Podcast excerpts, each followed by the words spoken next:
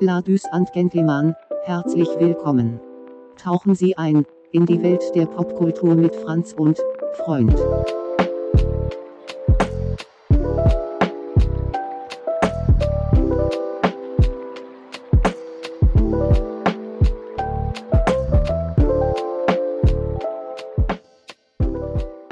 Ole, ole.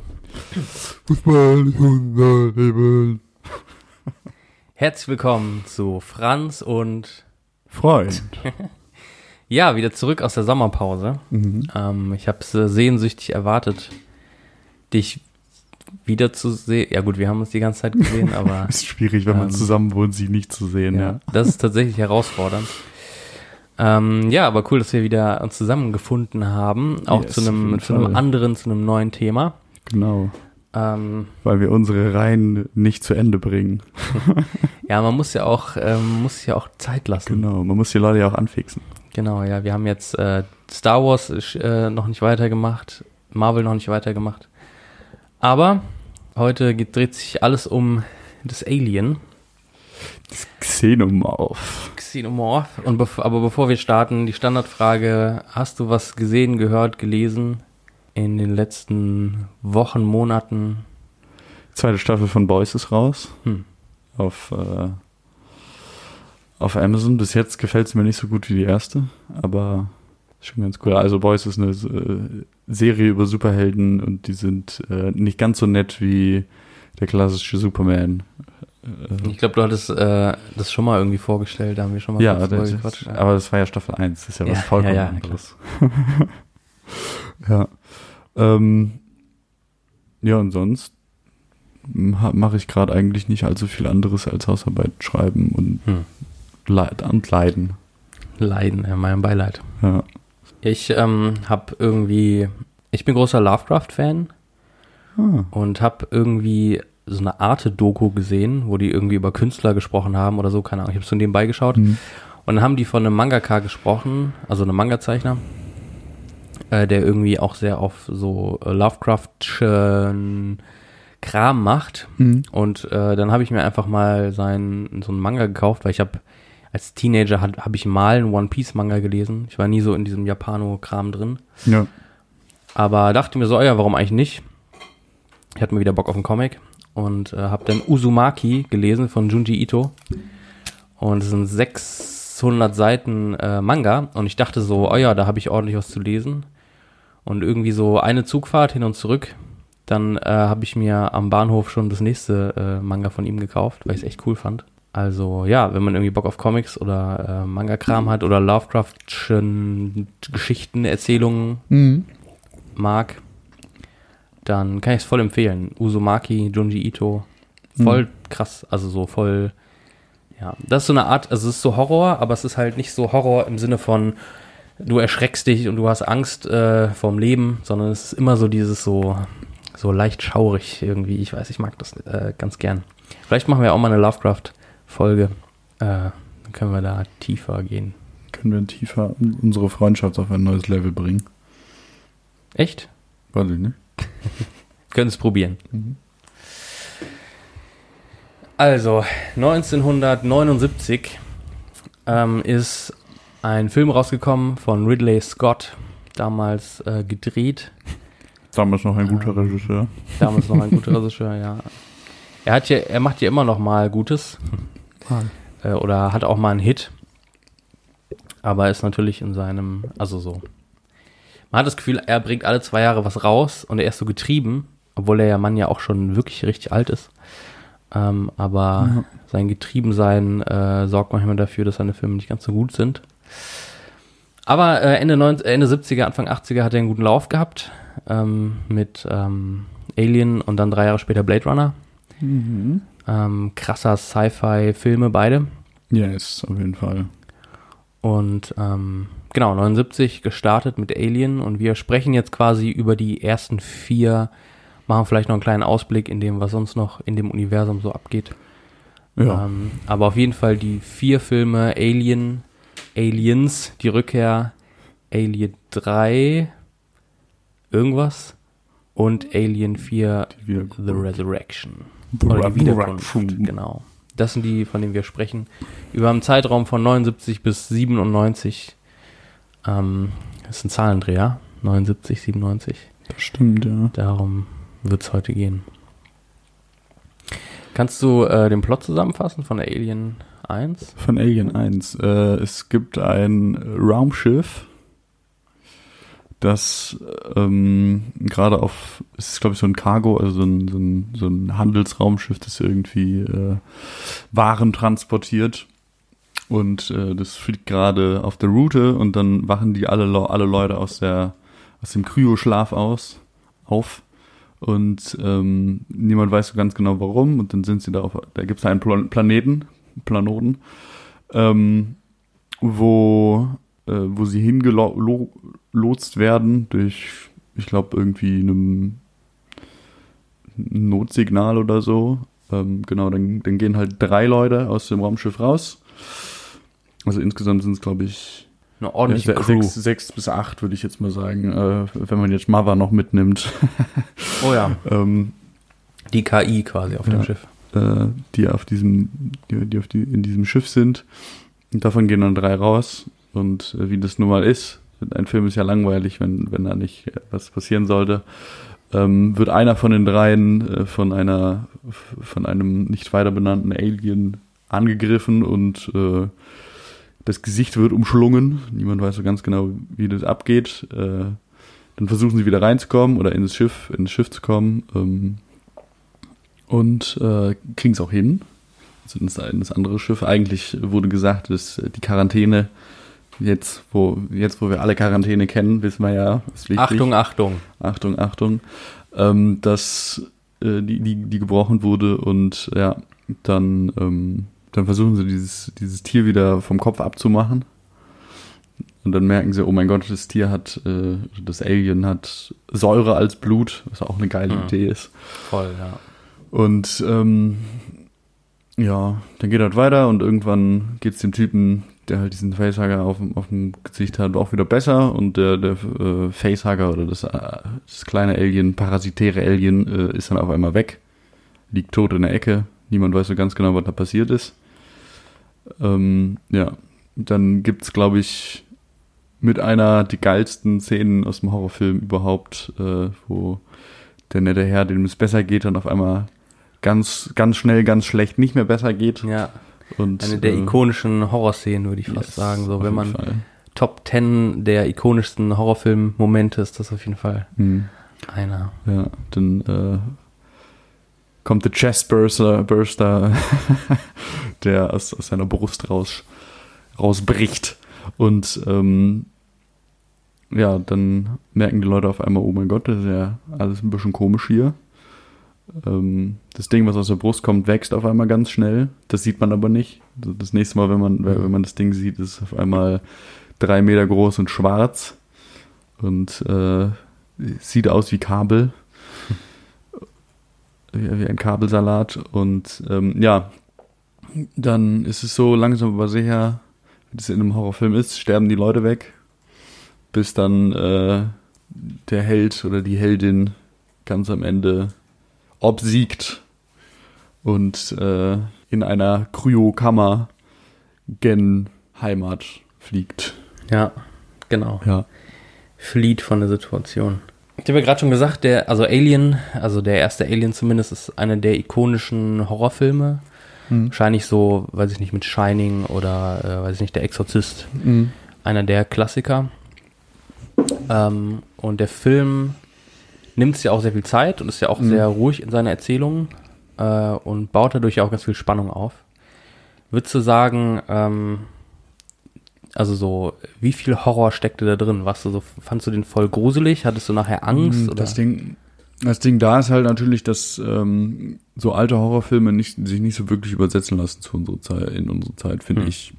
Ähm, dass, dass es halt alles langsamer ist, viel mehr Spannung aufgebaut wird und dass es halt nicht so Horrorspannung ist, sondern einfach normale Spannung, weil halt irgendwie in den letzten zehn Jahren oder die Horrorfilme, die ich in den letzten zehn Jahren habe, das ist entweder irgendwie Hardcore, Splatter, äh, alle fünf Sekunden Jumpscare und ähm, Oder irgendwie was richtig widerlich ist, was man dann sonst noch sehen kann.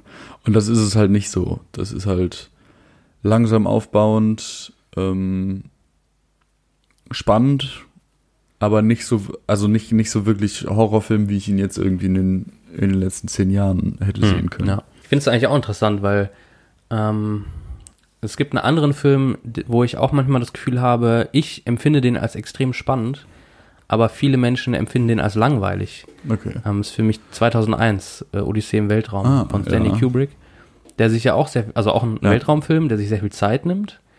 Und ich empfinde dieses sich Zeit nehmen und Stille und Ruhe Mhm. und dieses, du, du merkst, da ist eine Gefahr und du musst jetzt erstmal fünf Minuten lang aushalten, dass diese Gefahr potenziell Ja.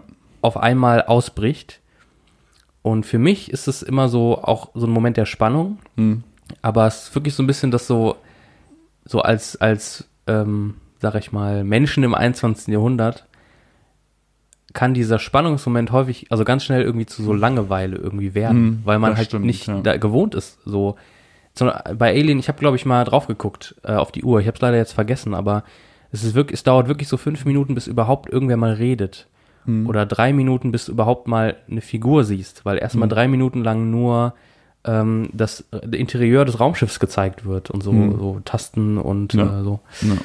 Und das ist echt ähm, eine andere Art des Filmmachens. Aber ich finde, oder ich mag das total, ältere Filme zu gucken, Mhm. weil ich manchmal das Gefühl habe, so moderne Filme sind so, ah ja, lass mal einen Film gucken, bam bam, ah ja, okay, äh, tschüss. Ja. Und das ist wirklich so, du setzt dich hin und du tauchst irgendwie in eine andere Welt ein. Ja, das auf jeden Fall. Und was, was da auch am Anfang, was ich da unglaublich geil fand, war einfach, äh, dass sie sich so viel Zeit gelassen hat und dass es nicht irgendwie ein Voice-Over gab, wo gesagt wurde, in einer Welt, in der Wasser knapp ist und äh, Raumschiffe durch die Gegend fliegen. Ja. Sondern dass da halt einfach gezeigt wurde, wie es ist und ähm, Stimmt. du ja. brauchst in diesem Film halt auch gar nicht so viel mehr zu zeigen, wie es gezeigt wird. So, es Mhm. gibt natürlich die große, die große Firma irgendwie, die omnipotent irgendwie über allem steht, so. Die Wayland Corporation. Äh, ich, äh, weiß weiß man da schon, dass es die Wayland Corpor Corporation ist? Ich glaube nicht, ne? Ähm, weiß ich gar nicht. Aber, Aber das, das ist W auch egal. taucht auf jeden Fall auf, Ja, glaube ich. ja, stimmt, das, das taucht auf. Aber es ist auch egal, wie die Firma heißt, weil das Voll, bringt ja. halt nichts. Sie sind halt es ist ja auch nicht einfach irgendeine Firma, sondern es ist ja die Firma. Also Ja. sie ja über allem steht quasi. Mhm. Ähm, und die, die äh, quasi die KI auf dem Raumschiff Mother, ihr repräsentiert ja auch ein Mhm. Stück weit diese Firma. Und die ist ja auch omnipräsent. Die hat ja die, die körperlose Stimme. Und ähm, die ja fast schon wie so ein Orakel ist. Teilweise gehen Leute in diesem Film zu Mother, zu dem Computer. Mhm. Und dieser Raum, wo sie ist, sieht auch ganz anders aus. Der ist viel so Ja. wärmer beleuchtet und äh, fast wie so ein, als würden sie in, in zurück in den äh, äh, in die Mutter gehen. Da ist es wohlig warm und da finden Mhm. sie die Antworten auf ihre Fragen so ein bisschen. Ja. Und das ist ja dann die, Ja, was, was halt auch geil ist, ist irgendwie das Set-Design. So, ich hatte nicht einmal irgendwie Mhm. das Gefühl, dass man irgendwie an einem Set ist in einem Film. Gut, es gibt die eine Szene, stimmt. äh, es gibt eine Szene nachher, wo sie irgendwie im Frachtraum sind, da regnet es irgendwie von der Decke und äh, irgendwelche ähm, irgendwelche Ketten sind da, aber regnet Ja. Ich glaube, das regnet gar nicht von der Decke. Ich glaube, das ist der Xenomorph, der immer nass ist, der ja eigentlich über ihm. Oha, da habe ich noch nie drüber nachgedacht. What? Alter, das wäre krass. Okay, Mhm. weil ich, ich fand die Szene immer so ein bisschen surreal, Mhm. weil das ist ja wirklich ein Raum, wo Ketten abhängen und irgendwie so die ganze Zeit Wasser von der Decke tropft. Ja. Und das sieht halt wirklich aus wie Regen, aber stimmt, der, Xe- also das Alien ist ja immer feucht und tropft ja, Ja. immer. Da habe ich ja nie drüber nach. Alter, das wäre eklig. Das stimmt. Uah, weil er macht ja auch den Mund so auf Mhm. und uah, okay, das ist krass. Ja. Äh, aber da dachte ich mir halt auch so, okay, das ist halt einfach ein großer Raum, wo viel reingestellt werden muss und es ist dunkel und ist halt auch.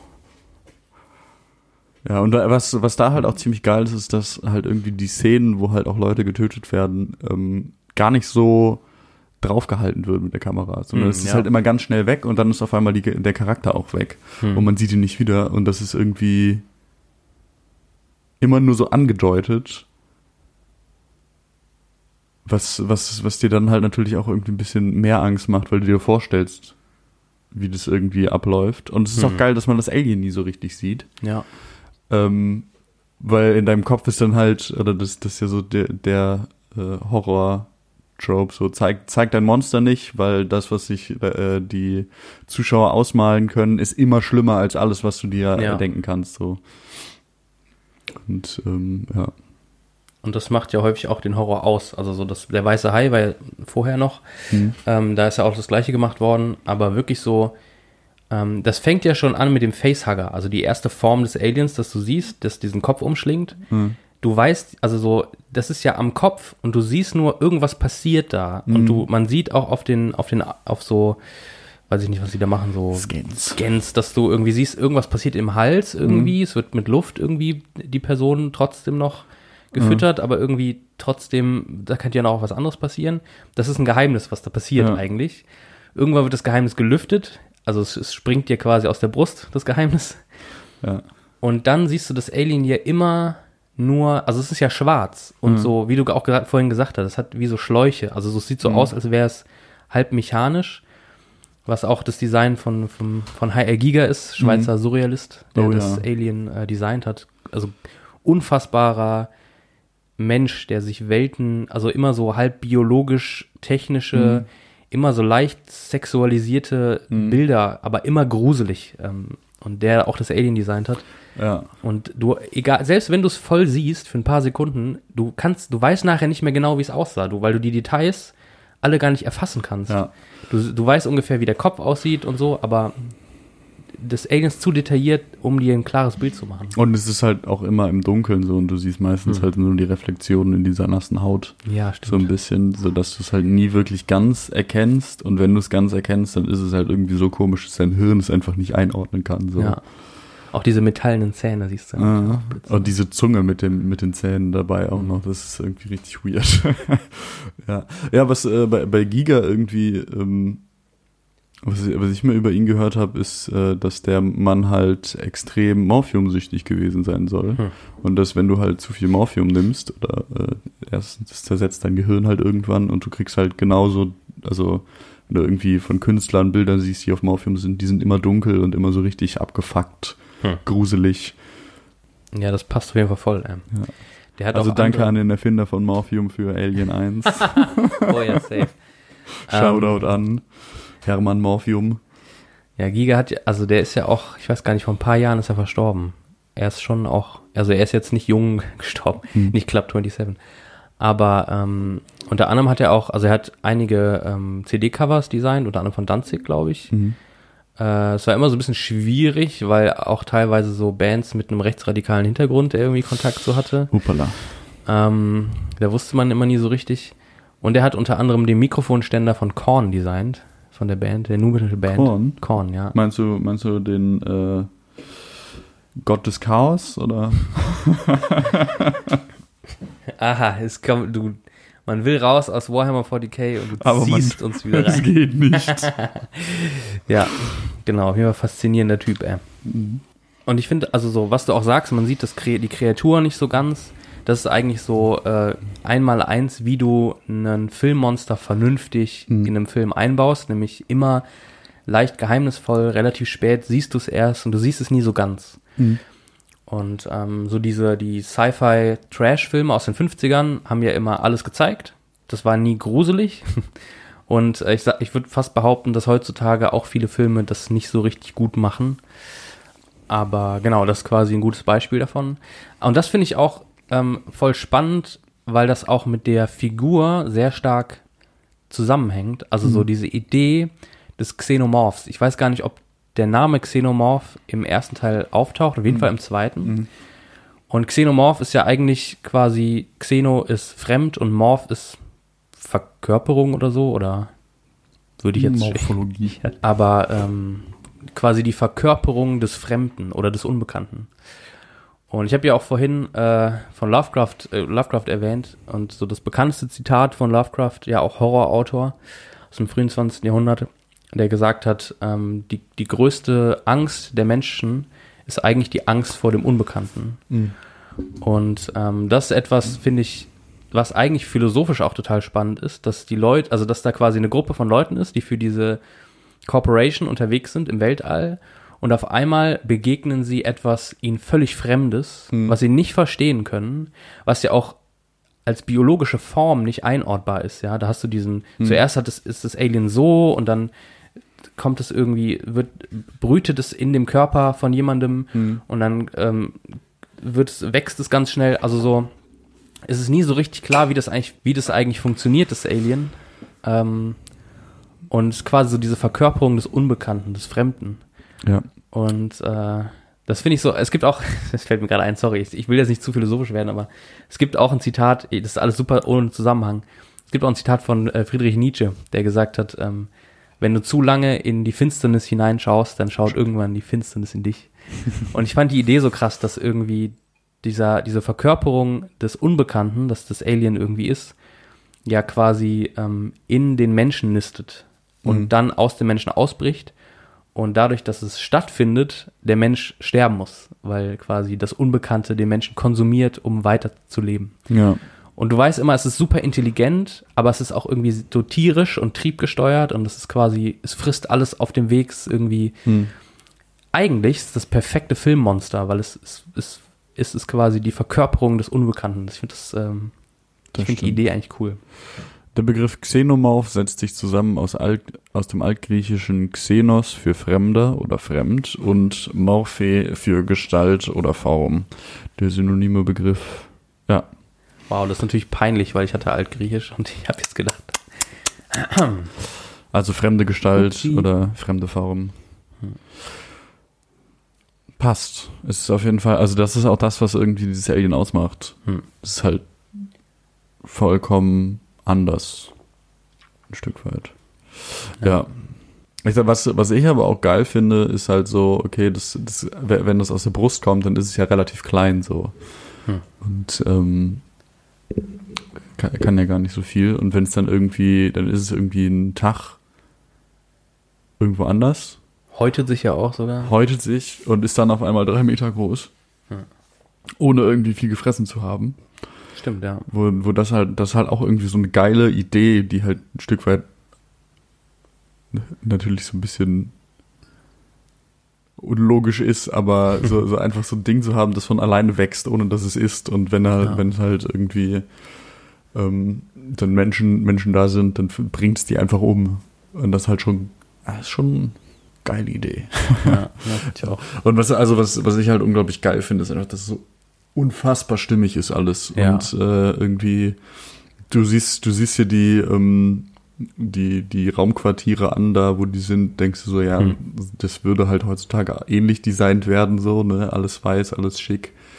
Ähm, auch die Technik, die gezeigt wird, die ist natürlich älter, weil es halt aus 79 kommt, Ja, große stimmt, Knöpfe ja. so und äh, Röhrenbildschirme. Röhrenbildschirme. Aber das nimmt dich halt auch nicht raus, finde ich. So Absolut nicht, ne. Es ist alles so stimmig und es macht ja, äh, äh, das, da, da gibt's ja auch schon Reboots von anderen Filmen, die das sehr gut hinkriegen aus den 70er, aus den 80ern. Der Reboot von von von Blade Runner, der ah, okay. halt die oh ja. äh, die Technik einfach mitgenommen hat so und nicht arg verändert hat, damit noch nicht rauskommt. Und das ist halt gut so. Also ich find's gut, weil Ja. Es ist ja auch irgendwie so diese Zukunftsvision aus den 80ern. Das ist ja bei Mhm. Star Wars auch so ein bisschen. mh, Es hat immer so was Technisches, äh, was irgendwie aktuelle Zukunftsversionen nicht so haben. Die sind häufig glatt Mhm. poliert. ja. Ist alles so wie Apple. Es gibt keine, es gibt keine Nahtstellen, es gibt Das keine stimmt, Schrauben, ja. sondern es ist alles irgendwie glatt und äh, irgendwie ist es ähm, manchmal zu uninteressant. Das stimmt, ja. Mhm. Das stimmt wirklich. Es ist halt, es ist halt dann auch, wenn alles glatt ist und irgendwie äh, so die Benutzeroberfläche in irgendeinem Touchpad ist, dann kannst du es ja auch eigentlich gar nicht alleine reparieren. So. Ja, also stimmt, hast natürlich recht, geht ja. es, aber äh, das ist ja einen viel größeren Aufwand, als irgendwie eine Tastaturfront abzuschrauben und äh, dahinter zu blicken. Hm, ja. Und ähm, da ist es halt, da habe ich glaube ich auch drüber nachgedacht, als ich den ersten Film gesehen habe, dass das, Hm. dass ja eigentlich die Technik, so wie, so wie sie da dargestellt ist, ja viel, eigentlich viel besser ist, weil du bist ja dann irgendwie Wochen bis Monate entfernt von deinem, von deinem Zielgebiet oder von, Ja. deiner, von deiner Heimat. Niemand kann irgendwas reparieren so. Du kannst jetzt nicht irgendwie äh, Space Amazon anrufen und sagen, hallo, ich bräuchte Space bitte äh, dies und das, sondern du musst halt selber irgendwie reparieren und Ja. das, äh, dieses Technik reparieren ist, glaube ich, in den 70ern, 80ern halt noch viel höher im, äh, im Kurs war als, als heute. Weil wenn ich mir jetzt meinen Laptop angucke, kannst halt auch nichts reparieren. So keine Schrauben dran und äh, alles zugeklebt. Und dann ist es, glaube ich, ja. Aber das ist eigentlich voll der smarte Gedanke, weil die arbeiten ja quasi für die Firma. Hm. Ähm, und die Firma hält alles so, dass man das zur Not mit dem Schraubenzieher noch irgendwie hinkriegt, quasi. Ähm, das wäre natürlich interessant, wenn sie die Produkte, die sie anderen verkaufen, also die sie dann extern verkaufen, äh, anders aussehen würden. Aber es ist eigentlich ein interessanter Gedanke, dass es eigentlich wichtig ist, Mhm. äh, dass man das irgendwie selber noch hinkriegt. Das finde ich spannend, ja. Ich finde auch immer so dieses, ähm, und das ist ja auch das Spannende eben an dieser Wayland-Firma, dass sie ähm, ja quasi, also dass ihnen ja gesagt wird, da ist ein Notfallsignal und sie gehen dahin und dann entdecken sie dieses extraterrestrische Leben und das ist ja auch irgendwie in ihrem Vertrag eingeschrieben. Diskutieren sie auch einmal, dass sie sagen so, ah nee, lass uns doch weiterfliegen, was interessiert uns das? Wir wollen nach Hause. Hm. Ähm, und dann aber merken, dass sie dazu Leute, zwei Leute ja auch mehr Geld haben wollen, wenn sie da runterfahren. ja, ja, ey. Und ähm, dass sie quasi dazu verpflichtet, also vertraglich auch verpflichtet Mhm. sind, äh, wenn irgendwo denn der Hinweis ist für extraterrestrisches Leben, dass sie quasi dann sich das anschauen müssen irgendwie. Mhm. Und ähm, das, wie du auch gesagt hast mit der Quarantäne am Anfang, dass ja immer eigentlich die Crew oder vor allen Dingen Ripley, die, die Hauptfigur, diese Perspektive hat, so, okay, wir müssen aufpassen, aber irgendwie immer diese Quarantäne gebrochen wird und es irgendwie immer nie so ganz funktioniert, das Alien loszuwerden, selbst wenn, Mhm. also am Anfang geht das ja theoretisch noch. Und ja auch so ein bisschen rauskommt, dass im Laufe der Zeit die Wayland Corporation eigentlich das Alien haben möchte, Mhm. um, und zwar, also das wird in so einem Nebensatz gesagt, aber ähm, das wird ihnen quasi unterstellt, dass sie das aus, um äh, Waffentechnik ähm, oder militärische Produkte irgendwie herstellen zu können, ähm, dieses Alien haben möchten. Äh, und das ist natürlich auch spannend, also dass man quasi das Fremde nutzen möchte, um Geld damit zu machen. Hm. Und eben auch eine Szene ähm, dafür ganz wichtig ist, eine Szene, die ich viel interessanter fand tatsächlich damals als diese Chestbuster-Szene, die so bekannt ist. Nämlich ab dem Punkt, wo du merkst, das ist jetzt eigentlich schon ein Spoiler, weil das, ich fand das ein super cooles ähm, Mhm. Twist, dass einer der Figuren in dem Film ein ähm, Android ist, also kein richtiger Yes. Mensch, sondern ein Roboter quasi, der dann völlig ausrastet auf einmal und dann quasi ihm das Handwerk gelegt wird und Mhm. er auf einmal so seinen halben Kopf verliert und so komische gelbes Mhm. Zeug oder so weiße Flüssigkeit aus ihm Ja. rausspritzt und es war einfach so what the wa, was passiert hier? Was ist das gerade? Also es hat mich so mein mein Hirn so irritiert Ja. und ich verstehe nicht, warum diese Szene nicht eigentlich so bekannt ist, weil Ja. die fand ich so krass. Ähm, und nämlich Fall. dann am Ende klar wird, dass er eigentlich derjenige war, der immer, der am Anfang versucht hat, die Expedition zu manipulieren, weil er nämlich für die Wayland Corporation, für Mother sozusagen, Mhm. dieses Alien äh, mitnehmen möchte auf, Ja. ähm, auf die Erde oder beziehungsweise ähm, Ja. die zur Corporation bringen möchte. Ja, das ist auch äh, eine unglaublich gute Szene und Ja. ähm, der Charakter ist meiner Meinung nach auch einer der besten Antagonisten in der Filmhistorie. Man merkt es halt nur Wow, nicht, weil okay, ja. der, weil der Xenomorph halt so ähm, omnipräsent ist.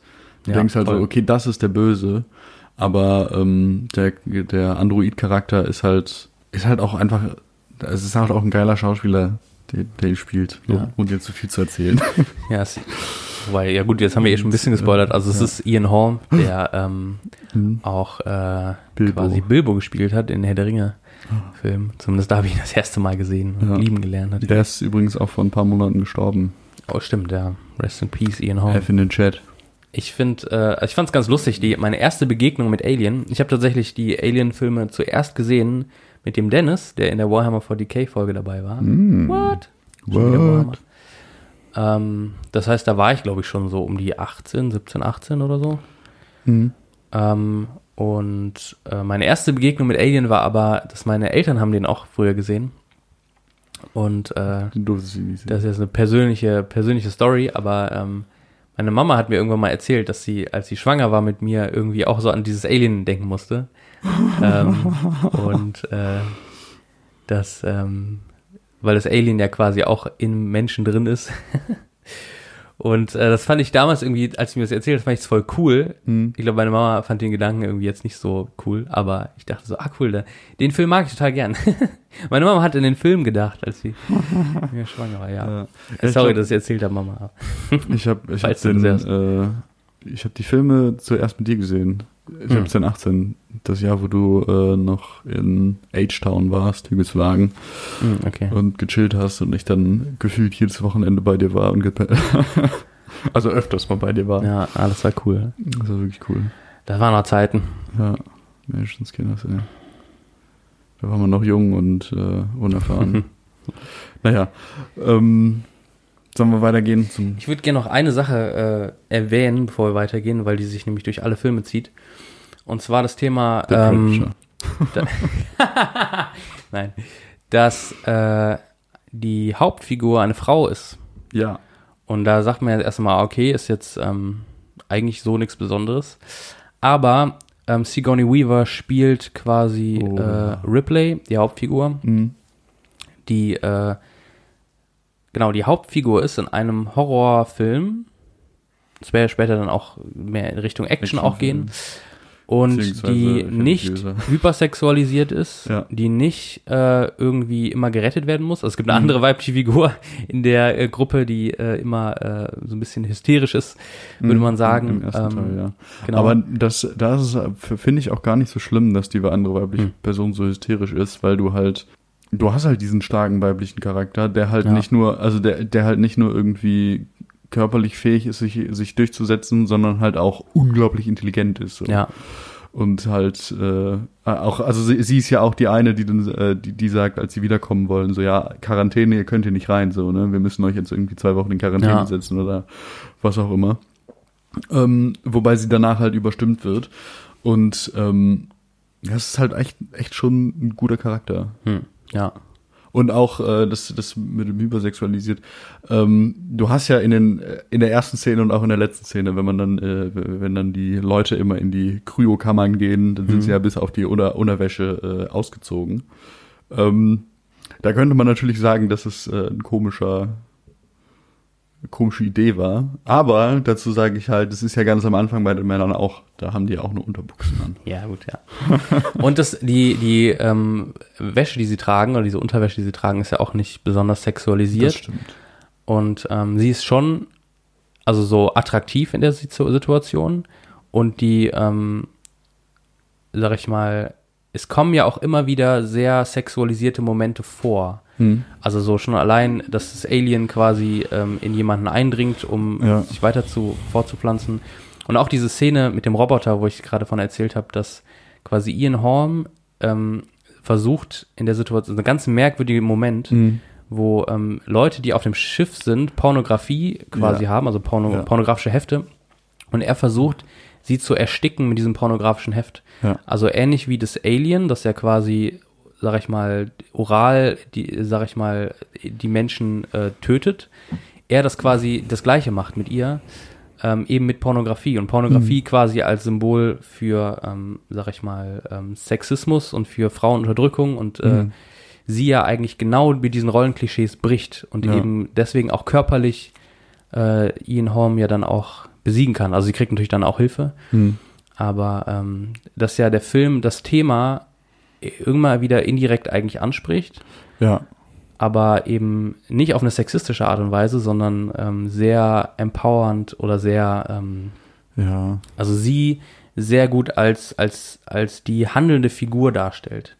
Und das finde ich, ähm, klar, so ich habe das Gefühl, so in Filmkreisen wird es schon wahrgenommen, Hm. aber manchmal denke ich so, dieser Film müsste für, für Feminismus in der Öffentlichkeit oder Feminismus in der Popkultur eigentlich noch viel größer werden, weil, also ich empfinde ihn so, vielleicht, also so, ist jetzt auch meine Mhm. Perspektive als Mann, ähm, aber ich empfinde den Film schon als, ähm, also so, ich finde, sie hat eine sehr großartige Rolle, so.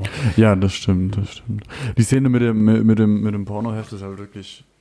Da, da kann man lange drüber nachdenken, Ja. finde ich. Da kannst du sehr viel reininterpretieren. Das ist halt auch ganz geil. Das war halt auch irgendwie so der Android als Verkörperung der Technologie versucht, äh, mit, Stimmt, mit ja. den Pornos äh, die richtige Frau umzubringen. Und, Oh ähm, ja, Dann, müsste, dann, Stimmt. dann muss, muss halt geholfen werden und irgendwie zu dritt kriegen sie das hin, die Ja. Technologie äh, zurückzudrängen. Und da ist der Film tatsächlich äh, ja manchmal so ein bisschen, äh, vor, also nicht fortschrittsfeindlich, aber sie hat ja immer die Rolle des, oh, das ist das Fremde, das ist schlimm, das müssen wir außen vor lassen. Ähm, und eigentlich, also ich persönlich wäre, glaube ich, gar nicht in ihrer Situation. Ich wäre, glaube ich, auch neugierig oder würde sagen, ja komm, äh, wir müssen hier herausfinden, was das ist und das ist ja interessant. Ähm, aber sie hat halt auch immer recht in, in ihrer Situation, dass sie Ja. sagt, nee, das muss weg, das gehört vernichtet, das äh, darf nicht sein, so. Ähm, und ja, der Xenomorph ist natürlich kein, nicht gerade ein Menschenfreund. Und Das stimmt. So könnte man das ausdrücken, ja. Der zweite Teil. jetzt können wir zum zweiten kommen, ja. Du musst auf jeden Fall den dritten äh, zusammenfassen. Da habe ich Okay. in Das 20 krieg ich Minuten habe ich da bestimmt geschlafen. Ach echt? Das, das ist mir gar nicht aufgefallen. Ja. Ja, drei und vier kann ich gern machen. Oder du kannst Ja, ja, drei und vier. Dann mache ich die guten und du machst die anderen. Okay. Äh, und ja, der zweite Teil ist äh, auch nicht mehr von Ridley Scott. Ich hätte jetzt was Ridley Scott gesagt. Oh, Ripley, ist- ja stimmt. Ähm, sondern von Cameron, James Cameron. Ja. Ähm, er beginnt damit, dass äh, die Kapsel, in der unsere Heldin am Ende des ähm, ersten Films äh, gerettet wurde und äh, mit der sie Richtung Erde fliegen wollte und es auch getan hat, aufgefunden wird, äh, geöffnet wird. Ähm, das Problem ist nur, dass es halt nicht so wie vorher angesagt zehn Monate waren, sondern ich glaube über 50 Jahre, 50, 60 Jahre oder so. Hm. Und ähm, ja, dann gibt's ein Meeting mit äh, der Whaling Co Corporation relativ früh, wo gesagt wird, ah, alle Leute sind gestorben und es gibt kein Alien, so, das ist ja, das ist ja bescheuert, was hier passiert ist. Bim bum. Ähm, sie dürfe, äh, dann darf Ripley auf einmal nicht mehr fliegen, sie ist nicht mehr Lieutenant, Hm. Sondern nur noch, äh, darf nur noch irgendwie im, äh, in den Docks arbeiten mit geilen Gabelstapler-Robo-Anzügen, Exoskeletten. Und ähm, dann versucht einer der Kooperationsleute, sie davon zu überzeugen, dass ja, dass es äh, zurück, dass, dass sie zurück zu diesem Planeten wollen, äh, weil in der Zwischenzeit in den 50, 60 Jahren ähm, ist halt auf diesem Planeten eine Kolonie entstanden, aufgebaut worden. Und äh, es gibt keinen Kontakt mehr zu dieser Kolonie und niemand weiß so ganz genau warum, weil es halt auch relativ lang ist, bis man mal da ist. Und erst, erst will Ripley nicht, dann kannst du nicht schlafen, dann will sie es doch. Ungefähr so. Aber die Katze bleibt zurück. und äh, ja, dann, dann gibt's halt wieder eine Szene, wo äh, Leute oder wo, da, dann sind auf einmal Marines mit dabei. Mhm. Ich Tatsächlich finde nicht Teil der Corporation, sondern Teil des Staats. Also, genau, ja. Es ist, glaube ich, sogar noch US-Militär. Du siehst hier Ja, und da genau. mal noch eine Flagge. Also Stimmt, ja. wer sich jetzt gewünscht hat, dass in den nächsten 200 Jahren Amerika untergeht, Wah, wah, der wah. Welt nicht. Der soll Star Trek gucken. genau. Mm, Ja, dann, dann sind sie halt da, kommen, kommen zu dieser Kolonie und merken so, oh, Moment, hier sind aber ein bisschen, ein bisschen wenig Leute da, ne? Finden auch Labore, wo dann der Facehugger, also die kleine Version des Xenomorphs, ähm, äh, gehalten wird in irgendwelchen Tanks, damit sie nicht Schön frisch gehalten. genau werden. schön frisch gehalten werden, ja.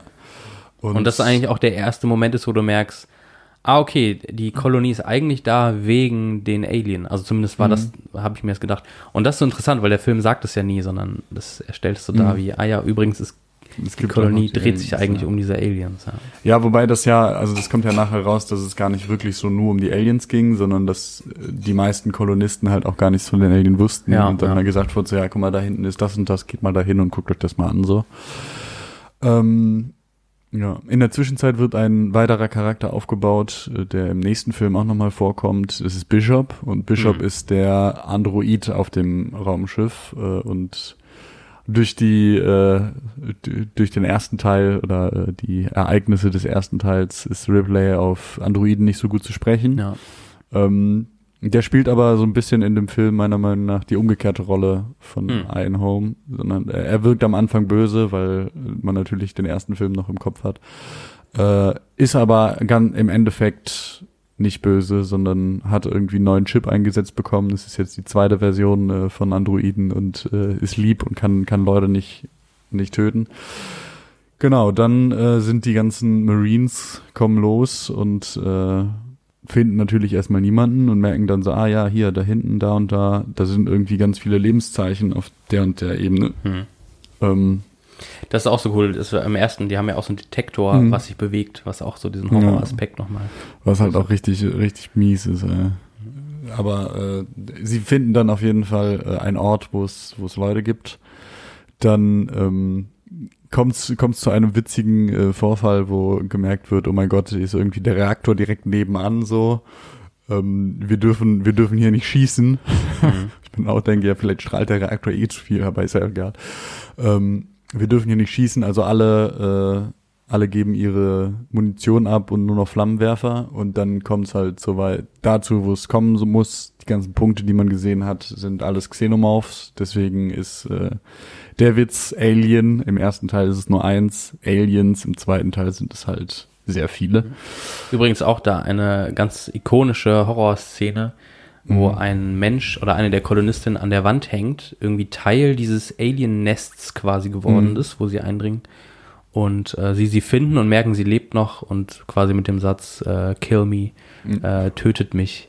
Ähm, auch Ja. eine ganz ikonische Horrorszene eigentlich, obwohl ja, ja, genau. Ja, und dann natürlich, äh, wie es irgendwie in den Alien-Filmen öfters mal vorkommt, wird das, äh, wird die arme Frau natürlich auch getötet, aber auf, das, auf die schmerzhaftste Art und Weise überhaupt. Sie wird doch irgendwie mit einem Flammenwerfer irgendwie abgeschossen oder nicht? Ja, okay, das weiß ich.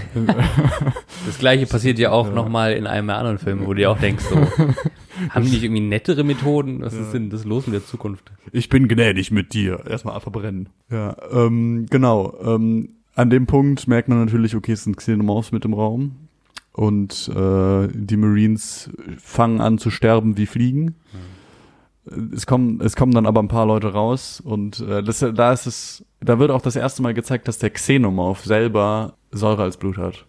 Das war im ersten Teil nämlich nur der Facehugger. Ah, okay. Und im zweiten Teil sind es auch die Xenomorphs. Das wusste man Hm, nämlich vorher nicht. Stimmt. Yes. Das fand ich sehr witzig. Ähm, und Leute sind halt kaputt, kriegen Sachen auf den Kopf und sind dann ohnmächtig. Das ist so ein unfähiger Lieutenant. und Leute werden mit, mit Säure bespritzt und es tut weh. Ähm, genau, dann geht's wieder zurück zu dem Punkt, wo sie äh, vorher waren, barrikadieren sie, verbarrikadieren sich, finden, glaube ich, auf dem Weg oder davor sogar noch äh, ein kleines Mädchen, das überlebt hat, Hm, ja, genau. äh, was Ripley dann so mehr oder weniger als Tochter ein bisschen annimmt. Ja. Was auch voll, ich liebe so Barrikadierungsmomente Hm. in so Filmen. Ich finde sowas immer richtig cool. Ja, und ähm, dann merken sie, da, weil, weil die, weil das äh, Raumschiff oder das Shuttle, mit dem sie runtergeflogen sind, stürzt auch ab, weil ein Xenomorph sich reinschleicht Mhm. und äh, Xenomorph-Sachen macht. Ähm, dass sie dann halt über Remote Control das zweite Shuttle, was noch auf dem, auf dem Raumschiff drin ist, runterholen müssen. Das macht dann Bishop, der schleicht sich irgendwie raus äh, der Android und ist dann des Rest des Films eigentlich nicht mehr existent. Ja. ja. Ähm, dann gibt's halt diese Verbarrikadierungsszene. Man merkt, okay, einer von den Leuten, die noch leben, ist halt gerade gar nicht so geil, weil Ripley und das kleine Mädchen auf einmal in einem Raum gefangen sind mit zwei Facehuggern. Mhm. Es kommt raus, es ist der Kooperationsmensch. Dä. Also das gleiche wie vorher zu merken, Ja. eigentlich möchte die Corporation einfach nur die Aliens benutzen, um irgendwie sich äh, finanziell daran zu bereichern. Genau. Und Menschen sind eigentlich egal. Genau. Vergleichbar mit dem, äh, wenn wir mit dem Fridays for Future Credo, äh, das Mhm. quasi die Art und Weise, wie wir wirtschaften, unsere Welt kaputt macht, aber wir es auch nicht auf die Reihe kriegen, Nee. die Firmen davon abzuhalten. Ja, das auf jeden Fall. Ja. Genau. Und dann sterben natürlich immer weiter Menschen und Menschen und so, ne? Das ist ja, ist ja natürlich klar. Natürlich Ähm, klar. Und ganz, ganz, ganz zum Schluss fällt dann, fällt, äh, ist dann noch auf einmal das kleine Mädchen weg und Ripley versucht sie oder rettet sie dann nachher noch äh, und merkt, okay, es gibt nicht nur äh, den Facehugger und den Xenomorph, sondern es gibt noch irgendwie eine Königin, die die Eier legt. Ja, Mann. Und das ist halt ein ganz großer Xenomorph. ähm, ja. Dann fliegen sie, fliegen sie zurück auf den Raumschiff. Auf dem Raumschiff gibt's dann noch einen großen Kampf zwischen Ripley und der äh, Xenomorph-Königin. Ja, die äh, zwischendurch lernt, wie man Fahrstühle benutzt. ja, das stimmt. Also man merkt, dass das Alien auch intelligent ist. ja, lernt sehr schnell. War es das eigentlich? Ja, sie, sie, kämpft sie dann mit diesem, äh, Sie hat quasi äh, so ein Mac, also sie hat so, so einen Transport-Mac, den sie dann benutzt, um gegen die Mother oder gegen die äh, Queen, die Alien Queen äh, zu kämpfen. Ja, und dann rettet Bishop sie quasi. Oder? Ja. Bishop nimmt sie mit. Ja, also, also das stimmt. Bishop. Ähm, genau. Und das war's dann eigentlich mit dem Film. Ja. Dann gehen sie wieder äh, in die Kryokammer und warten, bis der dritte Teil anfängt. Da hast du was gesagt, ja. Ja, der erste Teil äh, ist ja schon, sag ich mal, klar ein Horrorfilm. Äh, Aus heutiger Sicht würden vielleicht manche sogar sagen, irgendwie Thriller, weil die den nicht gruselig finden, aber eigentlich vom Vibe her, äh, vom Stil her ist es Horror. Und der zweite Teil äh, hat ein bisschen einen anderen Ton, den er ein, einnimmt. Ähm, und wenn man James Cameron kennt, weiß man auch ungefähr welchen. Ähm, Alien ist, äh, oder Alien 2, also der erste ist 79 rausgekommen, der zweite jetzt 86, also tatsächlich sieben Jahre später. Und ähm, wer äh, James Cameron kennt, der weiß auch um Terminator. Äh, das sind natürlich auch Sci-Fi-Filme, die auch, äh, ich glaube, weiß gar nicht, der erste ist auch irgendwie so rausgekommen, der zweite dann Anfang 91. Ähm, das sind natürlich Actionfilme. Und du merkst auch, Aliens ist kein Horrorfilm mehr, sondern eigentlich ein Actionfilm mit äh, Horrorelementen, beziehungsweise eben zwei Horrorszenen, nämlich die erste Szene, wo sie auf die Xenomorph treffen und dann die Szene mit den Facehuggern, die sich einschleicht äh, und Ripley und das kleine Mädchen ähm, attackiert. Das sind so die zwei Horrorszenen, ansonsten ist es eigentlich eher Action, ein Actionfilm. Und das ist natürlich auch dem geschuldet, dass es nicht nur ein Xenomorph gibt, sondern jetzt ganz viele. Und, Und- wie du auch gesagt hast, äh, du lernst da erst, dass sie bluten, nämlich weil ganz viele Xenomorphs heißt ganz viel Munition und ganz viel Geballer und deswegen auch tote Xenomorphs. Also du lernst im zweiten Teil eigentlich, ah, die können auch sterben. Ja. Ja. Was halt auch schon eine krasse Entscheidung ist. so. Voll, Weil ja. Im ersten Teil stirbt der Xenomorph ja einfach nur, weil er, oder es ist dann nachher nicht mehr auf dem Raumschiff, sondern im Hm. Weltall. Und du weißt halt auch nicht so, okay, überlebt er das jetzt oder überlebt er das nicht? Man weiß es nicht. Hm. Und im zweiten Teil ist es dann auf einmal, ja moin, wir schießen, wir sind US Marines und wir können alles umbringen. Ja. Ja. Es, wird ja, glaube ich, sogar eine überfahren. Und da ist das dann so, ah, okay, jetzt ist der Xenomorph ist jetzt nicht mehr das, das die, die, die personifizierte Unbekannte, sondern so, ah, okay, es ist ein Monster, das du überfahren kannst mit dem Auto ja. oder mit dem Panzer. Das stimmt. Es gibt auch eine Kontroverse. Ich weiß nicht, ob Hm, du okay. kennst. Hm. Vasquez. Vasquez ist äh, der mexikanische ähm, Charakter, ist eine Aha. Frau. Ach so, äh, sie- die ah, okay. Eine, eine große, große Waffe hat und äh, die starke Frau ist oder Hm. spielt. Und Vasquez ist äh, im Film eine Mexikanerin, wird aber ver, äh, also ist, ist unter dem, unter dem Make-up ist sie eigentlich weiß. Okay, krass. Es ist äh, nicht ganz Blackfacing, sondern eher Brownfacing. ja. Krass, ja, okay, das wusste ich gar nicht. Ist eigentlich lustig. Sie hat auf jeden Fall einen der coolsten One-Liner äh, am Anfang, wenn sie aus dem Kryoschlaf diese Marines aufwachen und sie, das erste, was sie macht, sie hält sich an so einem Rohr fest und macht so Klimmzüge. Und dann, äh, das ist so eine super spannende Szene, weil äh, du merkst so, dieses Militär-Ding ist ja auch so ein bisschen so klischeehaft, immer auch so ein bisschen toxische Maskulinität, die dann irgendwie immer ausgespielt wird. Wer ist der krasseste, wer hat den hef- heftigsten Spruch und alles ist immer so übersexualisiert. Und dann fragt einer so, wurdest du schon mal mit, der, äh, mit einem Mann verwechselt? Oder so, irgendwie so. Und dann hat sie gesagt, nee, du. Und denkst du, oh, Burn. Da aber auch zu merken, so, äh, der zweite Teil von Alien führt nicht nur mehr Aliens ein, sondern auch die One-Liner. Ja, voll. Alter, richtig 80er Jahre Action-Flair, so, ja, stimmt. Ich mag auch voll so dieses, ich mag einfach Filme, die so eine Crew von Leuten haben, die irgendwie auf den Putz hauen, irgendwie. Und du, du merkst ja so, das ist alles, das sind alles super eindimensionale Charaktere, diese Marines. Aber ich, ich mag es irgendwie so ein bisschen, dass die alle so hier das Bandana umbinden und dann mit den dicken Wumme irgendwie reinlaufen. Ich finde das eigentlich ganz cool. Ähm, aber ich finde fast schon, wie du auch gesagt hast, es ist kein Stilbruch, aber du merkst, es geht jetzt, Alien hätte auch eine andere Richtung einnehmen können. Das Alien hätte noch viel, also so hätte so mystisch bleiben können mit dem zweiten Teil. Aber sie haben sich entschieden, eben ähm, einen Actionfilm draus zu machen und das Alien eben auch verletzlich werden zu lassen. Und eben auch nicht Kanonenfutter, aber ähm, du weißt, du kannst es besiegen und das macht, also es ist anders wie bei Jason, der am Ende immer noch äh, wieder äh, zum Leben erweckt, so ein Horrorfilmcharakter, sondern du weißt, ah, okay, du kannst irgendwie, du kannst es besiegen. Und das Mhm. macht dir schon irgendwie was aus. Ja. Ja, das Ding, was, was äh, den Xenomorph natürlich so gefährlich macht, wie er ist, ist halt einfach die menschliche Dummheit ein Stück weit.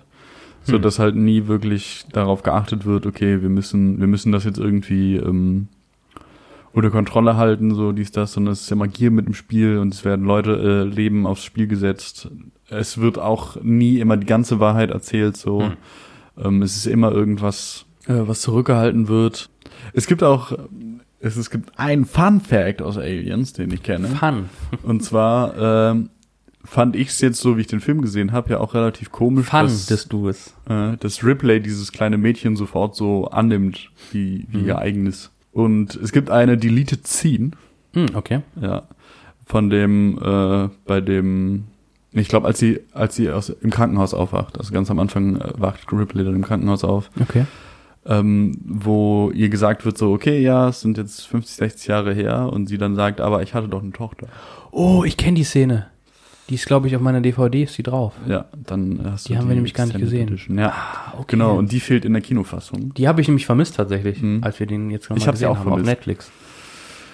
ähm, und das erklärt dann stimmt. halt auch sehr viel, warum sie das Mädchen annimmt, so wie es ist, weil so ihre Tochter hat halt ihr Leben schon gelebt. Mm, Es gibt ja auch dieses, äh, dieses Spiel, Alien-Spiel, was eigentlich ein sehr gutes Horrorspiel sein soll, habe ich gehört. Ähm, wo man Ripleys Tochter spielt. Alien Isolation? Isolation, Ah, okay. genau, ja. Ja. Ähm, Ah, das Re- Ah, okay. ja, das zwischen dem ersten und dem zweiten Teil sogar spielt. Hm. Und äh, das, das erklärt so ein bisschen mehr den Charakter. Ja, ich. voll. Und es also es hat auch, wenn, wenn man es weiß, dass es vorher da war, hat was gefehlt. Weil man, weil das halt so die klare Erklärung dafür ist, warum sie nachher dieses Mädchen ähm, als ihr eigenes annimmt. Hm. Das finde ich spannend, weil diese Geschichte oder dieses, diese, diese, dieses, ähm, wie sagt man, wie so ein Trope oder so ein, dieses, dieses Thema der Mutterschaft Mhm. taucht ja eigentlich bis auf, glaube ich, den dritten, eigentlich in allen Filmen so auch auf. Und im ersten Teil hast du ja quasi das Schiff der Mother, also die Mother und die Corporation, Stimmt, für die ja. alle arbeiten. Und dann kommt auf einmal das Fremde dazu Hm. und du, die lösen sich alle quasi von der Mutter. Also sie, sie Mhm. emanzipieren sich sozusagen, um dann das, das fremde Alien zu vernichten. Und vernichten ja, glaube ich, sogar Mother. Also so Ripley aus, aus purer Wut zerstört sie ja, glaube ich. Ähm, und im zweiten Teil hast im zweiten Teil hast du ja wieder auch mehrere Mütter. Also das, ich glaube, die KI im zweiten Teil ist ja Father oder ist das Stimmt, das Vater. ja. genau? Und ähm, was noch diese religiöse Komponente irgendwie hat. Mili Mi- oder Militär ist ja auch irgendwie sehr männlich geprägt. Hm, okay. das, das, das ist mir jetzt gerade so gekommen. Okay, ja, kann sein. Für normale Leute ist es die Mother und fürs Militär ist dann der Vater. Ja. Und ähm, quasi auch diese Situation, dass ja du das erste Mal die, die Alien Queen quasi kennenlernst, also Mhm. die Mutter sozusagen, die Mhm. immer gebärt. Und Ripley ja äh, selber die Rolle der Mutter einnimmt für dieses kleine Mädchen. Und gerade am Ende gibt es ja auch diesen Moment, wo sie Oh, das ja. Mädchen verliert Ja. und sie kämpft, also die beiden Mütter kämpfen quasi um das Mädchen so, so ein Mhm. bisschen, so wer, also so, sie beschützt quasi ihr, ihr Kind vor der anderen Mutter, so ein Mhm. bisschen. Das, ja. Ja, da gibt's, äh, da gibt's ja auch diese letzte Szene, wo, wo das erste Mal die Mutter gesehen wird, oder die, die, die Alien-Königin. und Ripley halt das kleine Mädchen wiederfindet und äh, die Alien-Königin bedroht, indem sie die Eier irgendwie verbrennen möchte. Hm, stimmt, ja, genau. Und deswegen die Alien-Königin halt äh, den Xenomorphs auch sagt, so haltet euch zurück, wo dann auch so eine Komponente von Schwarmintelligenz ja, äh, reinkommt. stimmt, stimmt. Ähm, Das hat fast was so von so einem salomonischen Urteil, nur statt Salomon halt Flammenwerfer einfach. Ja, das stimmt. Und das, das, das, das ist dann ja natürlich auch, oder ich fand es auf jeden Fall krass so, dass, dass sie dann halt anfängt, die Sachen abzubrennen, obwohl sie Hm. weggehen kann, weil das ja schon Ja. irgendwie auf so einer emotionalen Ebene so ein bisschen ein, äh, ein Bruch ist. Ja, und also du merkst es ja auch, sie setzt sich ab diesem Film ja auch immer, also die Vernichtung des Xenomorph steht über ihrem Leben eigentlich. Das ist ihr Ja. Lebensinhalt. Ja. Sie sagt, glaube ich, sogar an einer Stelle, ich weiß gerade gar nicht mehr, was ich eigentlich vorher in meinem Leben gemacht habe. Hm. Ich glaube im dritten Teil. Und ähm, ja, genau, die Szene symbolisiert das eben, dass, dass ihr Ziel immer ist, das darf nicht sein. Dieser Xenomorph muss gehen. Das, er ist zu gefährlich. Er muss vernichtet werden, so ja. Ich wollte noch kurz sagen, ähm, den ersten Teil hat geschrieben äh, Dan O'Bannon. Ähm, der, der hat eigentlich immer nur so Sci-Fi-Kram gemacht. Das Lustige an ihm ist, der Typ hat ähm, auch in den 70ern, glaube ich, einen Film gesch geschrieben und auch mitgespielt, der von äh, John Carpenter äh, quasi äh, gedreht wurde. Ich habe leider jetzt gerade seinen Namen vergessen, ich muss mal eben schauen. Und zwar war dieser Film eine Parodie auf Kubricks 2001, weil wir es gerade schon, weil wir gerade schon drüber gesprochen haben. Äh, Darkstar heißt er. Äh, merkwürdiger Humor, aber äh, genau, war halt eine Parodie auf 2001 und hat jetzt, hat danach quasi dann Alien 1 geschrieben Witzig. und äh, hat dann quasi dann auch sein Heft abgegeben. Also Aliens hat dann Cameron und äh, noch andere zusammen Hm. quasi das Drehbuch geschrieben. Und dann vielleicht auch so dieser Bruch zu merken, ah, okay, das Alien ist nicht das mystische Monster wie der weiße Hai, den du nie erkennst, der auf einmal Mhm. auftaucht, sondern ähm, eben das, das Action-Film-Monster, was du halt töten kannst und was Ja, äh, auf Gewalt aus ist. das stimmt. Ja, was äh, ich auch noch an äh, einen ganz coolen Charakter finde, ist der äh, inkompetente Lieutenant. Ja, stimmt. Ja, weil äh, der ist halt, es wird ganz am Anfang gesagt, so okay, das ist so seine erste richtige Mission oder seine zweite oder irgendwie sowas. Und man merkt schon, dass er da ein bisschen überfordert mit ist. Mhm. Ähm, dieses klassische Problem, der eine von der Akademie, die anderen aus der, aus der Stimmt, Grundausbildung. Ähm, Stimmt, ja. Und der halt durchgängig inkompetent ist, aber ganz am Mhm. Ende so noch seinen, seinen Punkt hat, wo er sich selber noch äh, wieder erretten, redeemen kann, äh, indem er sich selber umbringt, um viele Aliens mit in den Tod zu reißen. Das ist Ja. irgendwie relativ, relativ klischeehaft, Ja. aber auch schön, mal zu sehen, dass es halt aus einer Zeit kommt, wo es vielleicht noch gar nicht so klischeehaft war. Das kann sein, ich weiß nicht. Aber es ist halt auch so dieses Maskuline, ne? Die anderen, Mhm. die sind alle viel krasser, weil die haben alle viel mehr getötet und er hat Mhm. Angst oder auch Sorge viel. Und dann, äh, ja, dann ist er doch wieder der Richter, ist er doch wieder der Coole einfach, äh, indem er sich selber tötet, ist ein bisschen. Ähm, ich würde gerne darauf verzichten, Ja, ich auch. So äh, aber. ja, aber wenn man Aliens damit umbringen kann, dann immer. Hat er seinen Namen reingewaschen für die, Ja. für die Corporation quasi, ja. Oder für, für die, nicht Corporation, für die, für die Truppe. Die respekten ihn jetzt. Ja, das ist der zweite Teil. Findest du den ersten besser oder den zweiten? Erster. Erster, ja. Ich finde auch erst den ersten besten, ah, den ersten besten, den ersten am besten. Aber ich glaube, das sind immer so die beiden, wenn Leute über Alien sprechen und das Alien gute Filme sind, sind das die beiden, von denen die meisten Leute sprechen. Ja. Und es gibt auch viele, die den zweiten tatsächlich besser finden, wahrscheinlich wegen dem Action-Aspekt. Ja. Aber Ich kann es auch verstehen.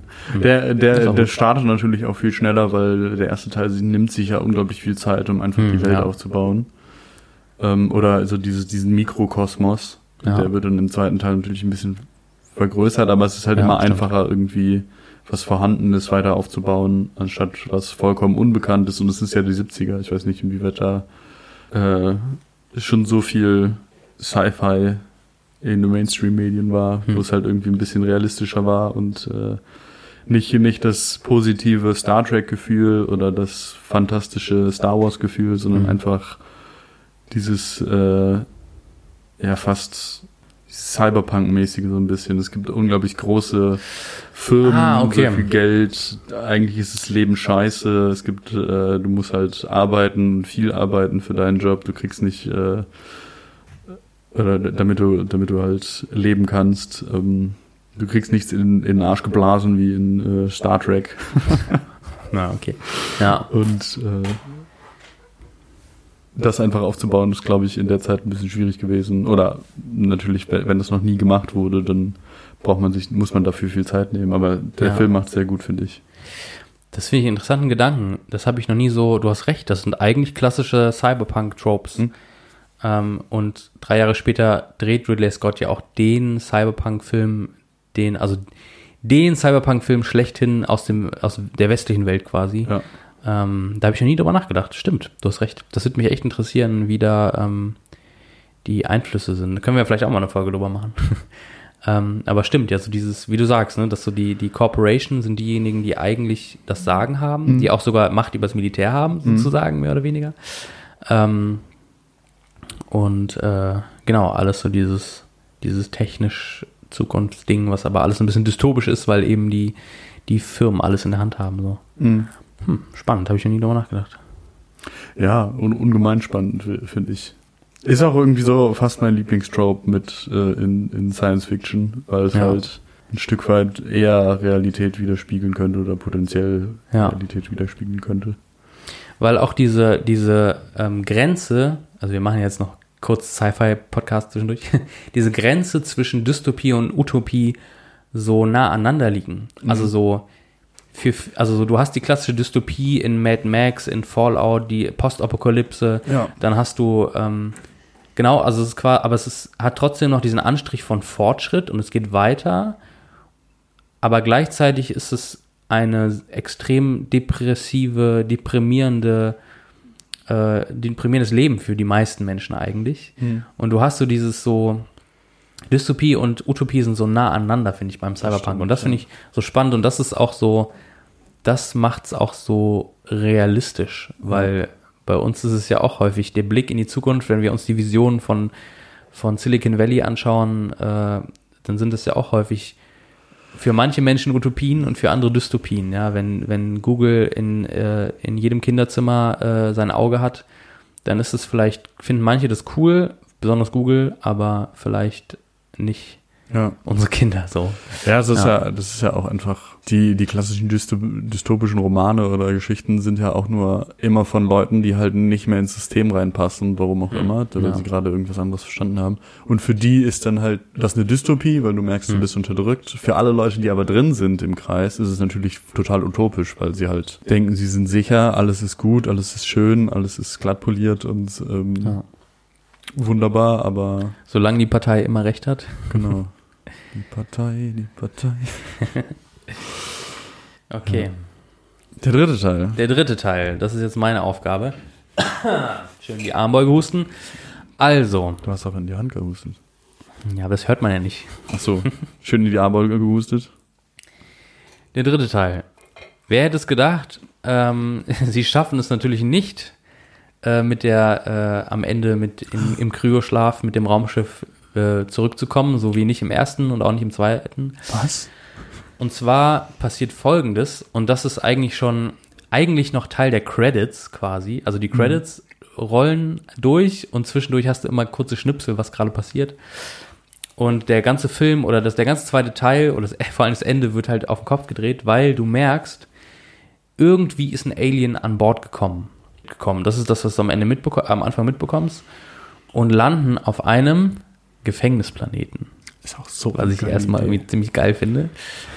Ähm, und sie, äh, Ripley wacht aus dem Kryoschlaf oder wird aufgeweckt aus dem Kryoschlaf und bekommt mit, sowohl das Mädchen, das sie gerettet hat, als auch der letzte Marine und eben auch der Android Bishop, alle sind irgendwie gestorben oder haben es nicht überlebt. Sie ist die einzige, die überlebt hat. Hm. Ähm, voll sad. Ganz traurig, so fängt der dritte Teil an.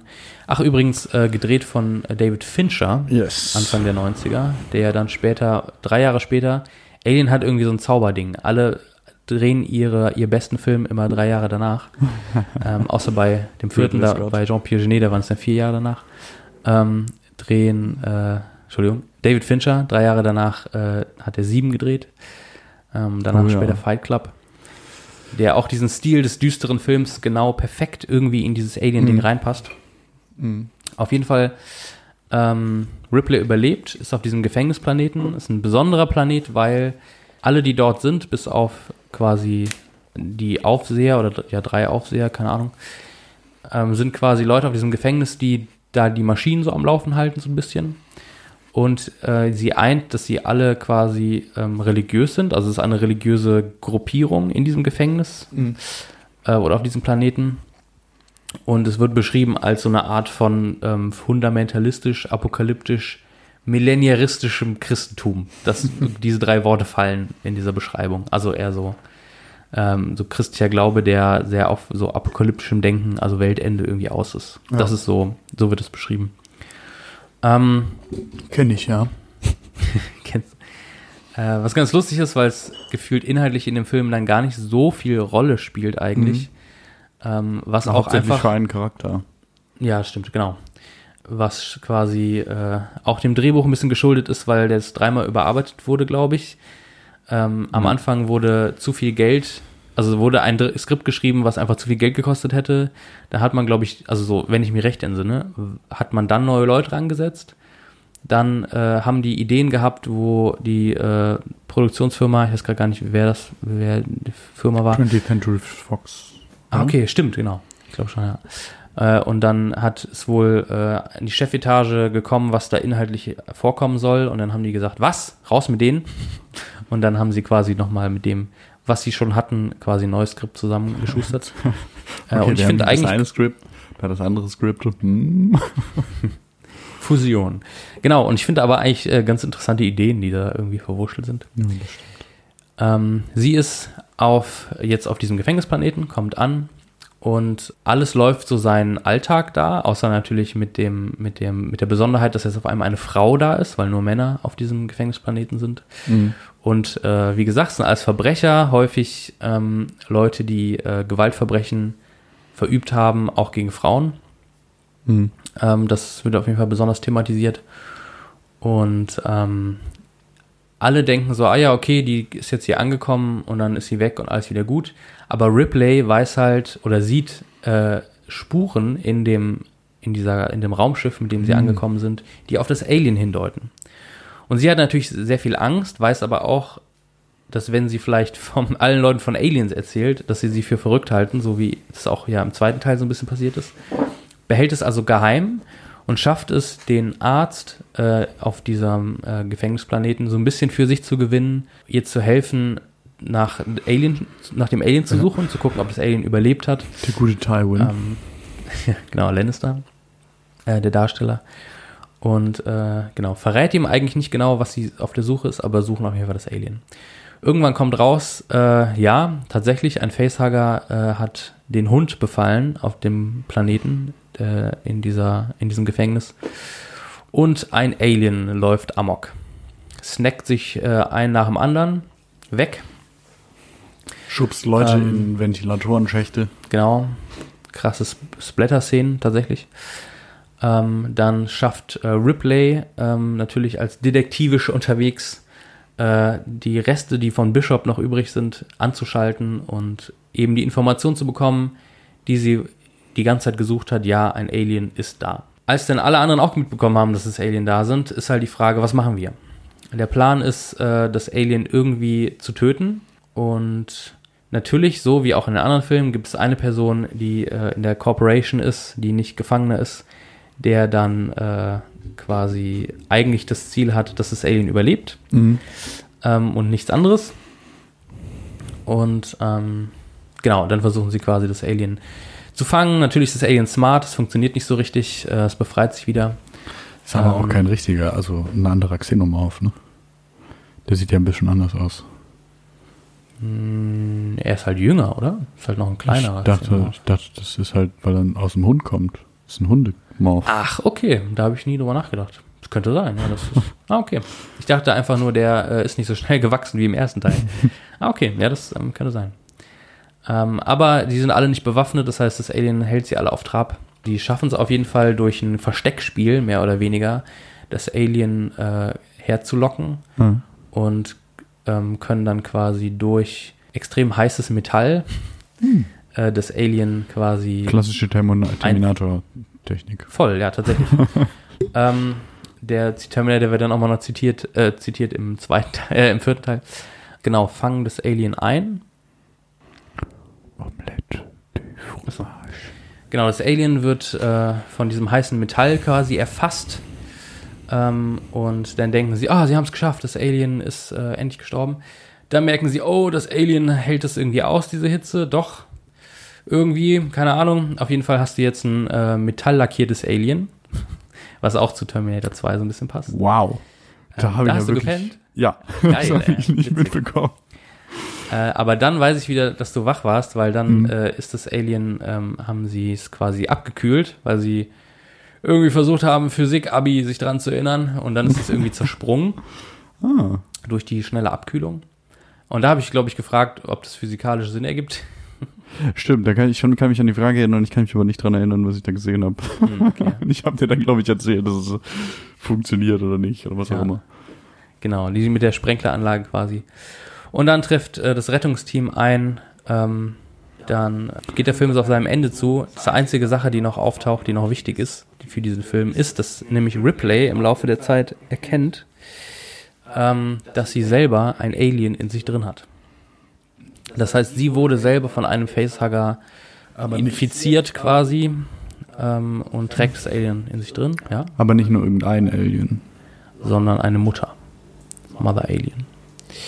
Genau, das ist auch später noch wichtig. Auf jeden Fall weiß sie darum und macht dann den äh, klassischen Abgang, den Terminator-Abgang und lässt sich fallen. Nee, warte mal. Macht sie den klassischen Terminator-Abgang? Sie lässt sich fallen in, in äh, Feuer. Genau, sie, genau, sie lässt sich auch in den Schmelzofen fallen quasi, um ähm, äh, quasi sich und dann eben auch das Alien endgültig zu töten. Und das ist dann das Ende des Films, das Ende von Ripley und das Ende des Xenomorphen. Das ist der dritte Film. Okay, sorry, ich habe das hat jetzt länger gedauert als gedacht. Der Film hat mich mit einer Frage zurückgelassen. Wer sind wir und wenn ja, wie viele? Bishop Bishop. aus dem zweiten Teil Yes. war der Böse, Eine weil Frage, er ist ne? ja der Roboter, also es ist ja Android und im ersten Teil wollte der Android ja das Alien behalten. Mhm. Kann es sein, dass Bishop zwei Facehugger mit geschmuggelt hat im Raumschiff? Das kann natürlich, äh, die Möglichkeit besteht natürlich. Es wird halt nicht explizit gesagt und Bishop ist ja eigentlich auch immer aufgebaut worden als, gute, als Ja, gutes das Pendant. Ähm, aber es kann natürlich sein.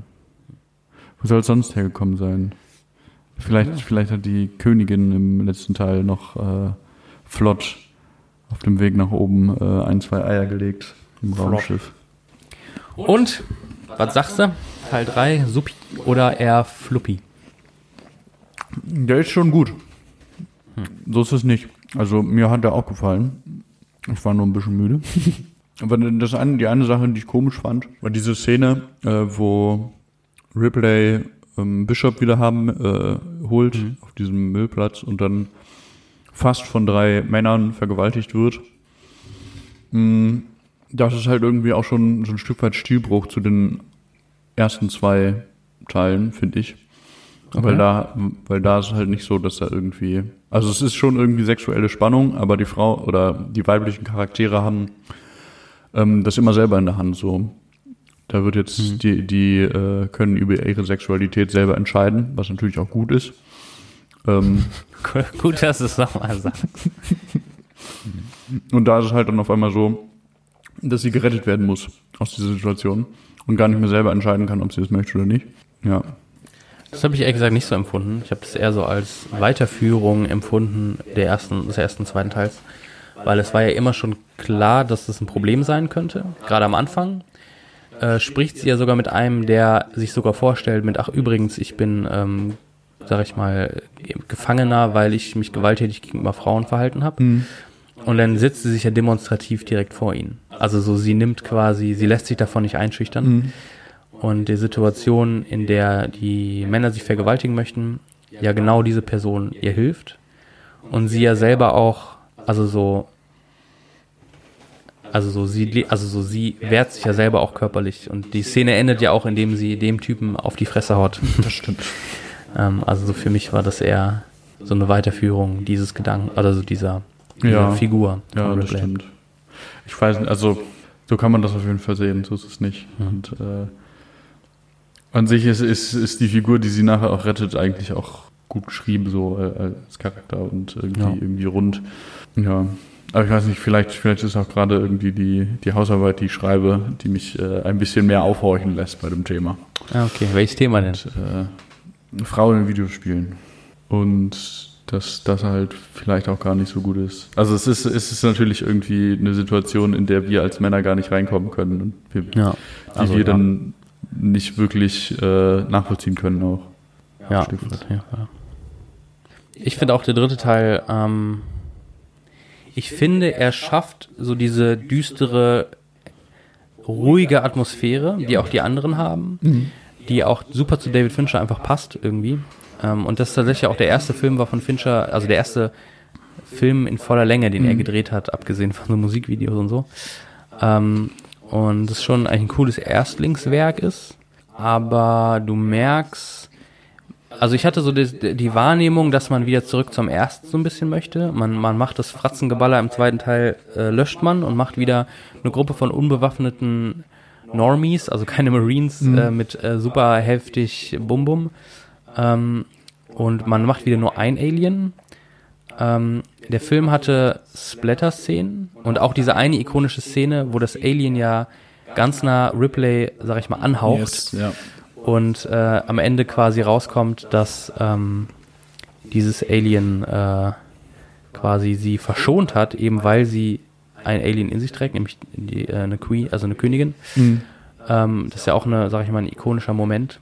Aber diese Horror-Momente sind irgendwie nicht so richtig da, sondern nur diese Splatter-Szenen, die irgendwie Mhm. krass sind irgendwie oder die auch schockieren, aber nicht diese Spannung aufbauen können wie der erste Ja. und zweite Teil.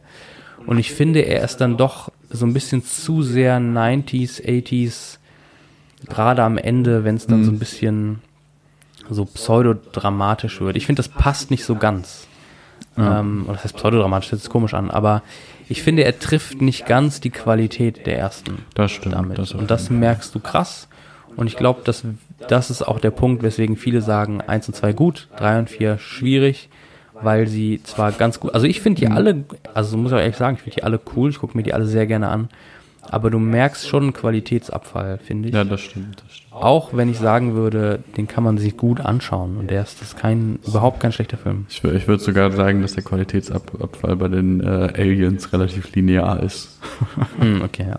Ja, ja das stimmt. Ähm, äh, man kriegt natürlich auch nicht dieses enge Gefühl vom ersten Teil wieder hin, so, Voll, weil ja, es halt voll. sehr, sehr weit ist. Und das, äh, bist ja nicht äh, auch dieses klaustrophobische, du bist gefangen in einem Raumschiff und draußen wartet der Tod so und drinnen wartet der Tod ja auch. Da ist ja, okay, du hast halt eine unglaublich weitläufige, ähm, weitläufige äh, Einrichtung, wo die drin sind. Wo ja auch manchmal gesagt wird, so ja, wir sind jetzt hier so 30 Leute und das ist eigentlich eine Einrichtung für 4000 Leute so. Natürlich kann man sich da ganz gut verstecken. Es gibt natürlich auch eine geile Szene, wo, wo der eine Dude dann im, ähm, wo der, wo der eine Dude in der Essenshalle ist und dann sagt so, ja, hier ist äh, Rumor Control, also die ganze Zeit auch nur die na, ähm, Sachen weitergibt, die halt alle Leute glücklich und ruhig hält. Ja. Und dann währenddessen halt vom Xenomorph aus der Decke einmal hochgenommen Ja. wird. Und äh, das, ist- das ist halt auch schon ganz geil. Ich weiß gar nicht, wie splatterig das ist, aber ich glaube, es ist ein bisschen, nicht, ein bisschen. Blut kommt runter und äh, Ja. die Szene danach ist jemand, der, der das wegwischen muss und die ganze Zeit ängstlich Stimmt, nach ja, oben ja. guckt. Das ist auch schon ganz geil. Ähm, ja. Ja, Aber es an sich hast ja. du recht, es ist halt um einiges splatterischer. Hm. Auch äh, kurz, kurz bevor das Alien äh, Ripley anhaucht, wird ja auch ein, ein Charakter getötet. Stimmt, ja. Der wird dann mit Loch im Kopf gezeigt. Ja, ich finde, also so, es gibt ja am Ende auch diese, oder zweimal ja eigentlich diese Tunnelszenen, wo sie durch die Tunnel laufen. Und das ist natürlich so ein Moment, wo du sagst, ah, okay, du wirst vom Alien verfolgt und läufst diese Tunnel entlang. Aber dadurch, dass es, sie haben häufig, ähm, wenn du das Alien Close zeigst, haben sie ähm, richtige, ähm, sag ich mal, Puppen, verwenden, oder, äh, ja ähm, und haben dann quasi CGI-Effekte, ähm, wenn das Alien sich bewegt Hm. durch die durch die Situation. Und die zeigen es relativ früh, relativ klar und auch mit dieser typischen, also es war es war halt 92, da hast du halt klar, du hast CGI-technisch mit äh, ein Jahr vorher mit Terminator 2 äh, ein unfassbares Brett gehabt so, aber die also so sag ich mal, die, die CGI-Effekte sind nicht so gut wie in Terminator 2 die Ausleuchtung des Aliens ist so ein bisschen nicht so gut und du siehst es immer halt. Also es- du siehst halt aus wie, da hat jemand was äh, rein gemacht in diesen Tunnel, so ein Computereffekt. Ja. Und das nimmt so ein bisschen dieses Gruselige, was das Alien 1 und 2 hatte, dieses stimmt, sich Teil des Raumschiffs sein. Das taucht da nicht vor, sondern es ist halt wirklich dieses Wesen in diesem Tunnel. Und die, die Fluchtszenen sind so ein bisschen zu flashy für mich irgendwie. Dann hast du die, dann bist du aus der Ego-Perspektive Alien und dann äh, läuft es die Wände entlang. Und es hat alles so, also es hat schon fast so ein Musikvideo-Touch. Es ist nicht so gruselig oder so spannend gemacht. Aber das ähm, ist vielleicht auch Finchers limitierter Stil, weil es sein erster Film war. Ne? Das muss man auch sagen. Also der Typ ist ein großartiger Regisseur, aber es war halt sein erster Film. Und ich fand, da hat der Film dann auch die Atmosphäre nicht so ganz getroffen und ähm, Ja. ja. also so, äh, ist ein gut, also so ich, ich hab, ich finde den cool, so ich gucke mir den gerne an, ich bin Alien-Fan, Mhm. aber da finde ich der Qualitätsabfall doch noch am, am Ja. Glas, am, am Es also war- da wird's irgendwie klar. Es Ah, okay, war, ist es war nicht so, ähm, nicht so rund wie die ersten beiden Teile, einfach weil Ja. halt auch das Alien in seiner, äh, in, in der Art und Weise, wie es aussieht, halt auch nicht in, ähm, in so einen Kabelstrang reinpasst, wie im ersten oder zweiten Teil von irgendeinem Raumschiff Genau, ja, genau. es verstecken kann, sondern es war ja eher rostig, eher alt, Ja. ähm, so, es wirkte ja fast, als wären die irgendwie auf dem Schloss oder so. Manchmal. Okay. Oder für mich, äh, ich weiß jetzt nicht so ganz genau, ob das äh, Schlaftrunkenheit war oder nicht. Ähm, und dass das, halt, wo du gemerkt hast, so, okay, das war mal gut und äh, es ist eigentlich ein Kampf gegen Verfall. Hm. Und das Alien im ersten Teil vor allen Dingen ist ja eigentlich vor allem die letzte Szene, wo, wo, wo das wo es dann irgendwie gemerkt wird, okay, das sind keine Kabel, das ist gerade das Alien. Ähm, da ist ja auch das Spannende, so da zu sehen, okay, das ist halt ein Alien, welches sich verstecken kann in hochmodernen ähm, Umgebungen irgendwie. Hm, ja. Da, wo alles, wo alles glatt lackiert ist, das Frontend irgendwie weiß ist und dann ist es halt dahinter und lauert da, wo, wo Hm. man, wo man es nicht sehen kann. Das, das war halt nice. Hm. Und das hat der dritte Teil halt einfach auch durch das, durch das Set, wo es gespielt hat, äh, nicht erreicht und nicht hinbekommen. So, zu vier. Ja. Ich würde vorher Pipi machen. Warum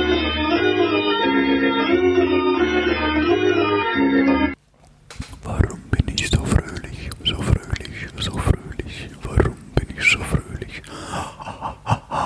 Warum bin ich so fröhlich, so fröhlich, so fröhlich? Warum bin ich so fröhlich?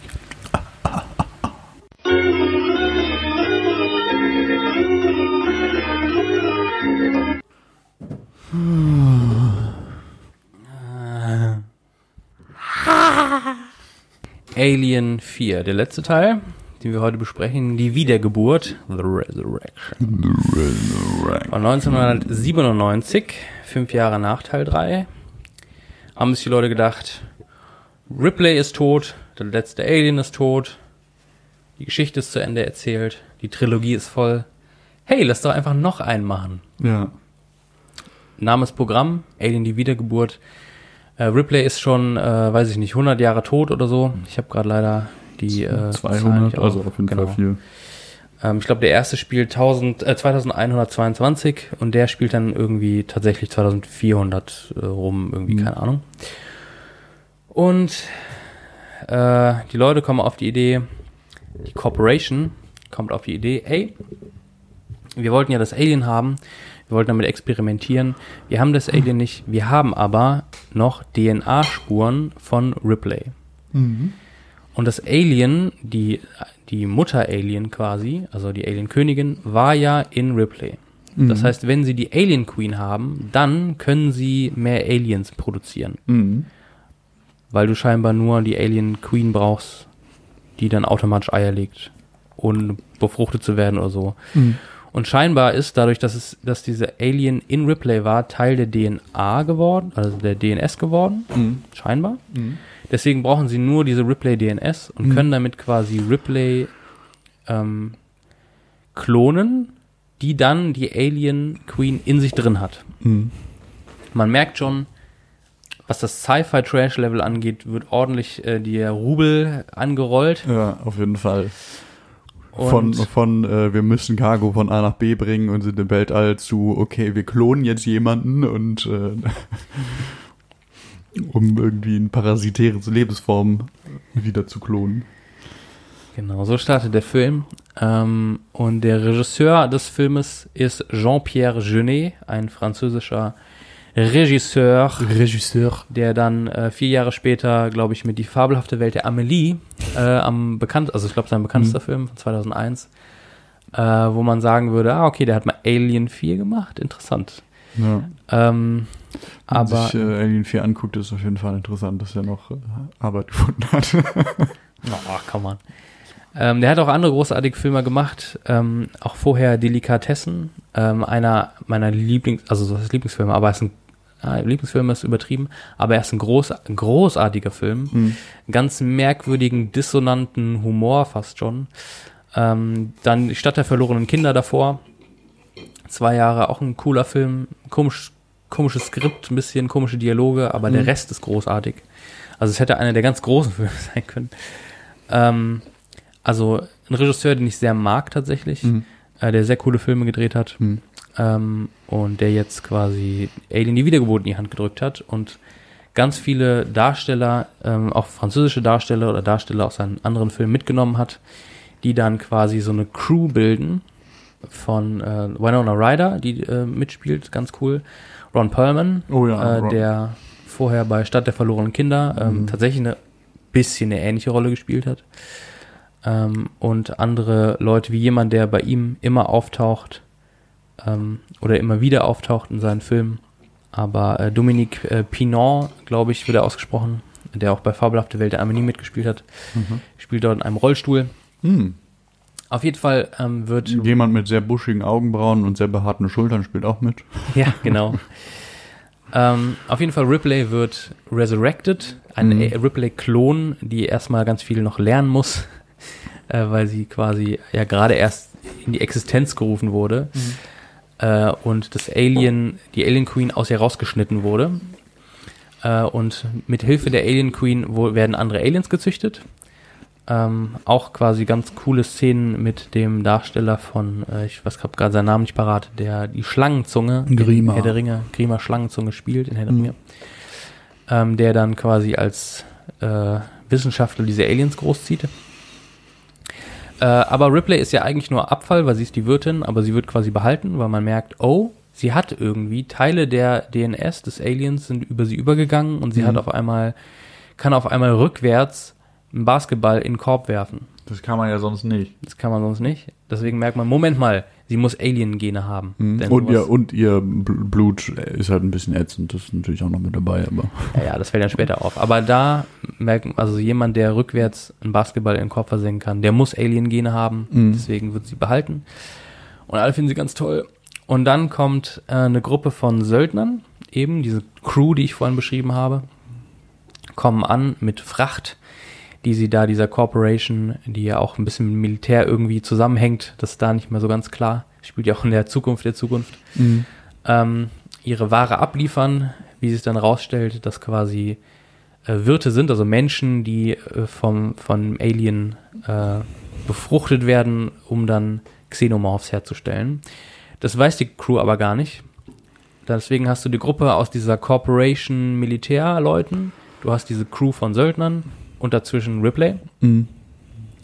Wie es halt so ist mit den Xenomorphs, wer hätte es gedacht? Die Xenomorphs lernen schnell, sind super intelligent und schaffen es natürlich, sich zu befreien. Alles andere wäre obs so absurd. Ja, also, das sind ja unsere Helden. Äh, Ohne wäre es auch langweilig. hm. Schaffen sich zu befreien und ähm, quasi Stück für Stück dieses Schiff in ihre Gewalt zu bringen. Während das passiert, äh, merkt man, oh, im Raumschiff gibt es einen Fehler. Ähm, irgendwie, weil sie zu viel zerstören oder so, ich weiß gar nicht mehr genau. Auf jeden Fall, das Raumschiff wird auf Autopilot Rückzug Erde geschaltet. Das heißt, sie haben, glaube ich, ein, ein, ein drei Stunden oder so, bis das Raumschiff auf der Erde ist, mit einem Raumschiff voller Alien. Das findet Ripley und auch das Ripley-Klo nicht so gut. Rihanna Rihanna Wahrscheinlich. Ryder oder ne? Winona Ryder auch. Stimmt, die in auch als nicht erster. Linie nicht, ganz Ja. genau. Sie ist eigentlich diejenige, die die Aliens weghaben will. Und ähm, genau, und dann gibt's quasi, die zweite Hälfte des Films ist dann einfach nur noch, äh, sie flüchten vor den Aliens, sie wollen irgendwie die platt machen. Und äh, Ripley spielt tatsächlich gar nicht mehr so richtig ihre Rolle, sondern Mhm. sie ist halt dieser Klon. Also sie Mhm. ist auf einmal, sie redet ganz komisch, sie bewegt sich komisch, sie ist halt jetzt halb Alien, halb Ripley. Ähm, auch tatsächlich das erste Mal, also sie nimmt eher so die Rolle von so einer femme fatale ein. Also sie spielt irgendwie mit ihrer eigenen Sexualität Hm. auf eine super eklige Art und Weise, weil sie Yes. irgendwie überhaupt nicht das so richtig kann, weil auch diese Figur überhaupt nicht so funktioniert hat vorher. Ähm, aber genau, spielt dann halt so die trotzdem noch die Haut drauf Frau. Lernt äh, im Laufe des äh, dieses Prozesses vor den Aliens zu flüchten, sie platt zu machen und dieses Schiff irgendwie aufzuhalten, merkt sie, dass es noch andere Ripley-Klone vor ihr gab, die nicht so gut funktioniert Mhm. haben. Sie ist nur Nummer 8. Genau.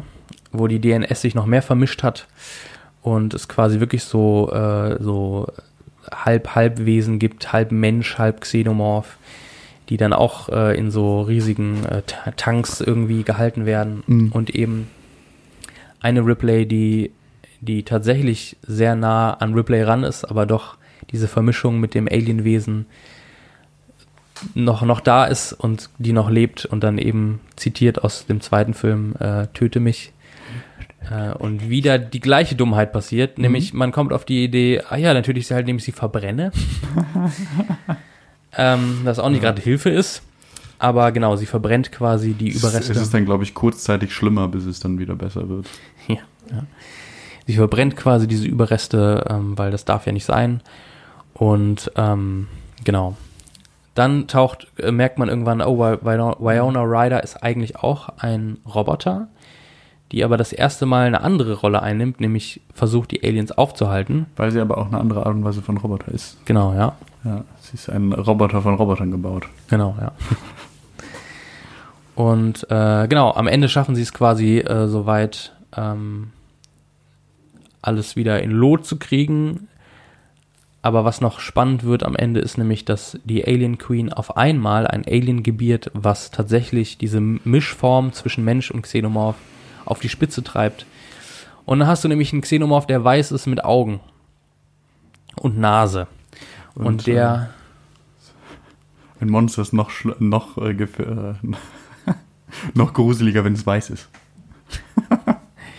ziemlich merkwürdiger, ähm, dass aber die, die Königin nicht als Mutter anerkennt, sie nämlich tötet, sondern Ripley als Mutter anerkennt.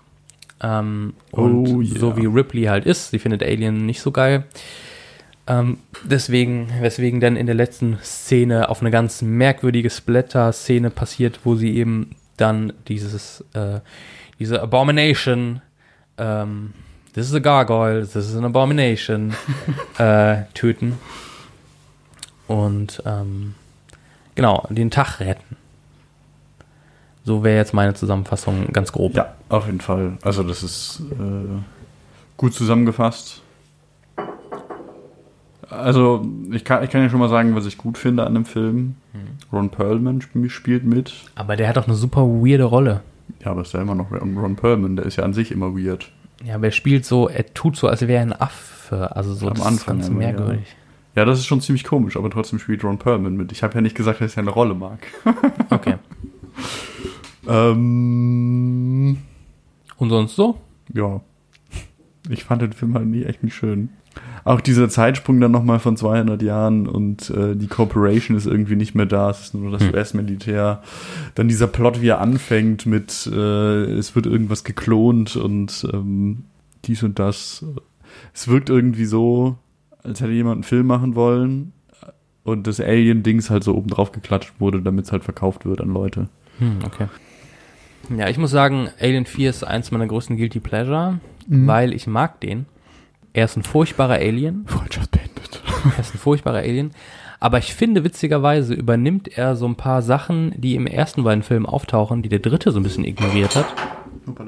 Also der dritte ist einfach nur so ein, einfach nur so ein Thriller-Horror-Ding Äh, mit dem Alien halt, der so den Ton trifft. Ja. Aber äh, Alien die Wiedergeburt trifft den Ton überhaupt nicht. Aber dafür über, äh, denkt es irgendwie Elemente weiter, die ich irgendwie ähm, ein bisschen interessant finde. Aber ähm, ich mag Jean-Pierre Jeunet. Ich, man sieht, der Film trieft einfach von seiner Handschrift, genauso wie auch die anderen äh, Alien-Filme. Ich mag den als Regisseur. Ähm, ich bin, habe ich auch vorher schon gesagt, ich, ich habe so ein Guilty Pleasure, so alle Filme, die so Trash-Sci-Fi sind, Ende der 90er, frühen 2000er, die so eine Gruppe von so Leuten, eindimensional geschriebenen Charakteren haben, die irgendwie äh, jetzt hier ähm, irgendwie die Gegend unsicher machen. Mhm. Das finde ich cool. Ich mag das an Blade 2, da gibt es auch. Ich mag das an, ähm, wo gibt es noch irgendwie, keine Ahnung, Resident Evil oder so. Das sind alles richtige Quatschfilme, die richtig bescheuert sind. Ähm, gut, Blade 2 würde ich auch noch verteidigen. Ja. Ähm, aber irgendwie habe ich da so ein Guilty Pleasure für. Und das, das trifft irgendwie Alien äh, Resurrection. Ähm, und genau, ich glaube, also so der, aber es ist halt ein richtig schlechter Alien eigentlich. Es macht, ich verstehe, dass Leute sagen, das macht es kaputt, Mhm. äh, die Legacy so ein bisschen. Aber ich mag das Monster am Ende. Ich mag irgendwie diesen Stil von dem Film. Er ist halt genau diese Art von Ende 90er, frühen 2000er Trash, Sci-Fi slash Horror, die ich irgendwie mag, weil da habe ich wieder das Gefühl, ich bin 16. Mhm. Ähm, Ja, ich, Ich ver ich verstehe dich. sorry. Ich verstehe auch, äh, ich, ich verstehe auch so diese, diese Ende 90er, Anfang der 2000er Trash-Sci-Fi-Film, so, was, was du damit meinst, das ist auf jeden Ja. Fall. Das Ding ist, dafür bin ich halt, glaube ich, ein bisschen zu jung gewesen. Zu der Zeit, als es rauskam, konnte zu Hm, der ich Zeit eigentlich auch. oder oder konnte konnte auch nie so wirklich äh, Sci-Fi-Sachen mir anschauen, weil mein Vater das nicht mochte. Und dann äh, ah, okay. hat man irgendwelche Actionfilme geguckt, Over the Top oder so. Ähm, Geiles Beispiel. Coole Action-Szenen wie Over the Top. ist, äh, naja. Und ähm, deswegen war ich, glaube ich, ein bisschen zu alt, als ich die ganzen Filme gesehen habe, wo Ja, ich mir dann ja, immer das dachte, so, das ist ein bisschen problematisch. Hm. Irgendwann, wenn man zu alt ist, ist es problematisch, dann kann man Trash nicht mehr Trash äh, akzeptieren, wie es Ja, ist. ey. Ähm, ja, deswegen trifft es mich. Also ich finde, ich finde auch dieses Alien ganz am Ende, es ist irgendwie so grotesk und äh, also äh, da- es ist auf jeden Fall gut, weil es äh, in mir irgendwie, ich finde es halt ri- richtig widerlich. Hm, ja. Aber so ein Alien ist halt meiner Meinung nach, also es, ich gu gucke mir gerne Alien an, weil es halt nicht widerlich ist, sondern weil es halt einfach gruselig und spannend ist. Hm, ja. Da find, ist äh, natürlich auch ein bisschen mehr CGI mit drin, weil es ja nochmal fünf ja. Jahre später ist und das ist dann natürlich auch immer man sofort erkennt, nicht ganz so gut. Also ich würde auch so zusammenfassen, für mich persönlich, ich mag diese Art von Film, aber die sind halt Trash. Das heißt, es ist Mhm. wirklich eigentlich Schrott. diese Art, äh, die, wie damals so diese Sci-Fi-Filme gemacht wurden. Aber deswegen mag ich so, aber für die Alien Legacy ist es eigentlich nicht so der beste Film gewesen, so. Das äh, würde ich auf jeden Fall unterstreichen. Ja. Es gibt eine Szene oder einen, also so alles, was mit dem Charakter zu tun hat, das ich richtig cool finde, wo ich fast sagen würde, da haben sie einen Ton getroffen, der funktioniert ähm, richtig gut. Und diese Szene würde ich sogar rausnehmen und sagen, da hätte man was Cooles mit machen können. Und zwar alles, was mit Brad äh, Dourif zu tun hat, eben mit Grima Schlangenzunge. Weil es gibt eine Szene, wo er das Alien versucht zu trainieren. Also ähm, sie machen etwas Schlechtes und Mhm. dann drückt er auf einen Knopf und sie kriegen, weiß ich nicht, irgendwie, müssen irgendwie leiden. Ja, ist kalt. Und genau, ist kalt, ganz mal kalt. Und das Alien lernt das und kann es dann später auch adaptieren. Das ist eigentlich ähm, ganz cool. Aber die Situation, dass er so fasziniert ist von diesem Alien. Und das gab es in den Alien-Filmen noch nicht. Und das finde ich eine Bereicherung. Hm. Weil entweder findest du die Alien richtig scheiße, so wie Ripley, willst sie töten, oder du willst quasi damit Geld machen. Aber er hat diese, also durch ihn, durch seine Figur wird dieses Alien so fetischisiert irgendwie. Er findet das, also es ist fast schon erotisch, wie er Mhm. mit dem Alien umgeht und wie fasziniert er davon ist und Mhm. wie er dem auch nachahmt.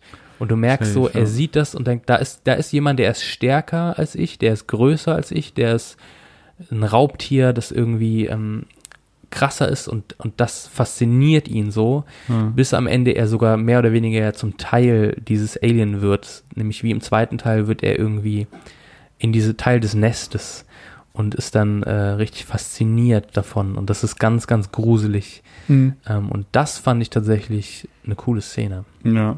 Ja, das äh, per- personifiziert ja das Interesse der, ähm, der Kooperation dieser Firma in den ersten Teilen halt irgendwie ein Stück weit, weil da war es halt immer, das Interesse kommt halt von gesichtslosen Dritten, die man nicht kennt, die nie gezeigt werden. Du musst die Aliens irgendwie immer hin, irgendwo hinbringen und da dann das erste Mal zu sehen, okay, da ist halt wirklich jetzt jemand, der das nicht nur macht, um es anderen Leuten zu zeigen, sondern der es für sich selber macht. Und der selber irgendwie Interesse daran zeigt. Ja, das, das verstehe ich auf jeden Aber Fall. da würde ich sagen, aber da würde ich sagen, das stimmt, also das habe ich nicht so empfunden, weil es hat ja immer was mit einem finanziellen Gewinn zu tun. Die Corporation will damit Geld verdienen und die Leute, die für die Corporation arbeiten, möchten auch Geld verdienen. Aber erst die erste Figur, die fasziniert ist von Ja. dem Alien um das Alien willen, nicht um irgendwie damit Geld zu machen. Ähm, und das finde ich so, Das finde ich irgendwie cool. Also die Leute da, die, die, äh, die Anzugleute, die im zweiten Teil auftauchen, die die Corporation repräsentieren, die sagen ja nicht, boah, geil, Alien, das finde ich jetzt aber, boah, das ist ja eine faszinierende Kreatur, sondern die wollen ja einfach nur damit Geld machen. Und das fand ich irgendwie. Ja, das stimmt. Aber so ein gewisses Interesse ist ja trotzdem da. Ja, ja, klar. Ja, das stimmt. Ähm, das, also ich meinte auch einfach nur, dass das Interesse, egal wie es jetzt aus, äh, au- auskommt, halt personifiziert wird. Hm. Ich, bin- ich habe recht damit, ja.